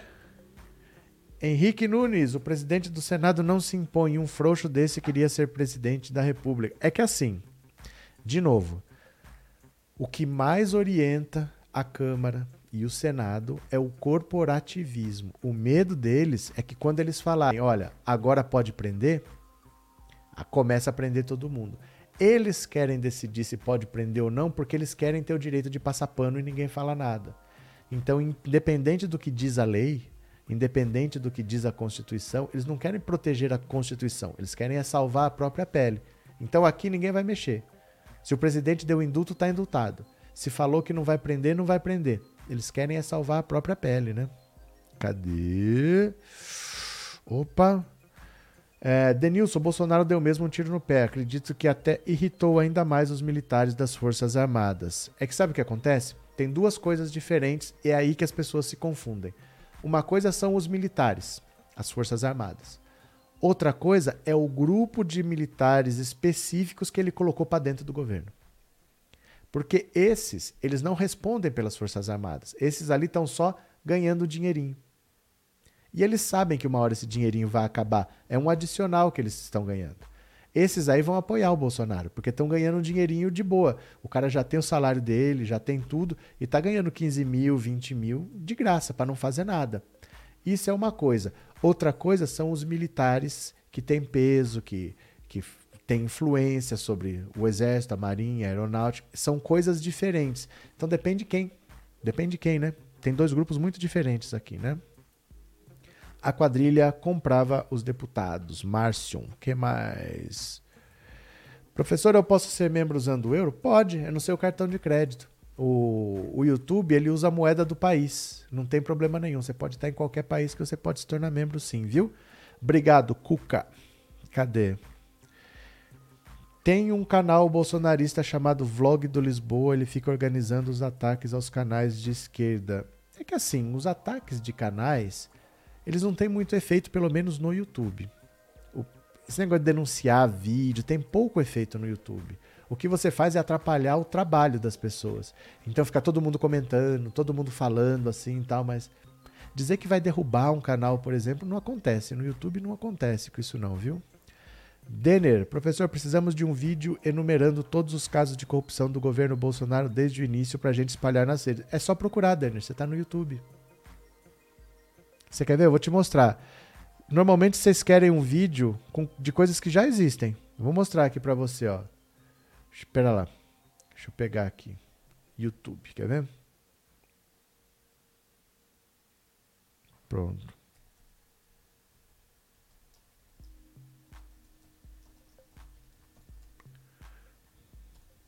Quer ver? Ó, se você colocar no YouTube todos os crimes de Bolsonaro. Olha aqui, ó. Você vai achar os crimes de Bolsonaro, documento da CPI da pandemia. Bolsonaro cometeu ao menos 10 crimes só nas últimas três semanas. Jurista diz que Bolsonaro cometeu excesso de crimes de responsabilidade. Reinaldo Azevedo, os crimes que Bolsonaro que podem levá-lo ao impeachment. Bolsonaro, lista de traições. Bolsonaro cometeu uma série de crimes, mas deve ter direitos preservados. Os crimes de responsabilidade de Bolsonaro. Crimes de Bolsonaro não podem ser desculpados.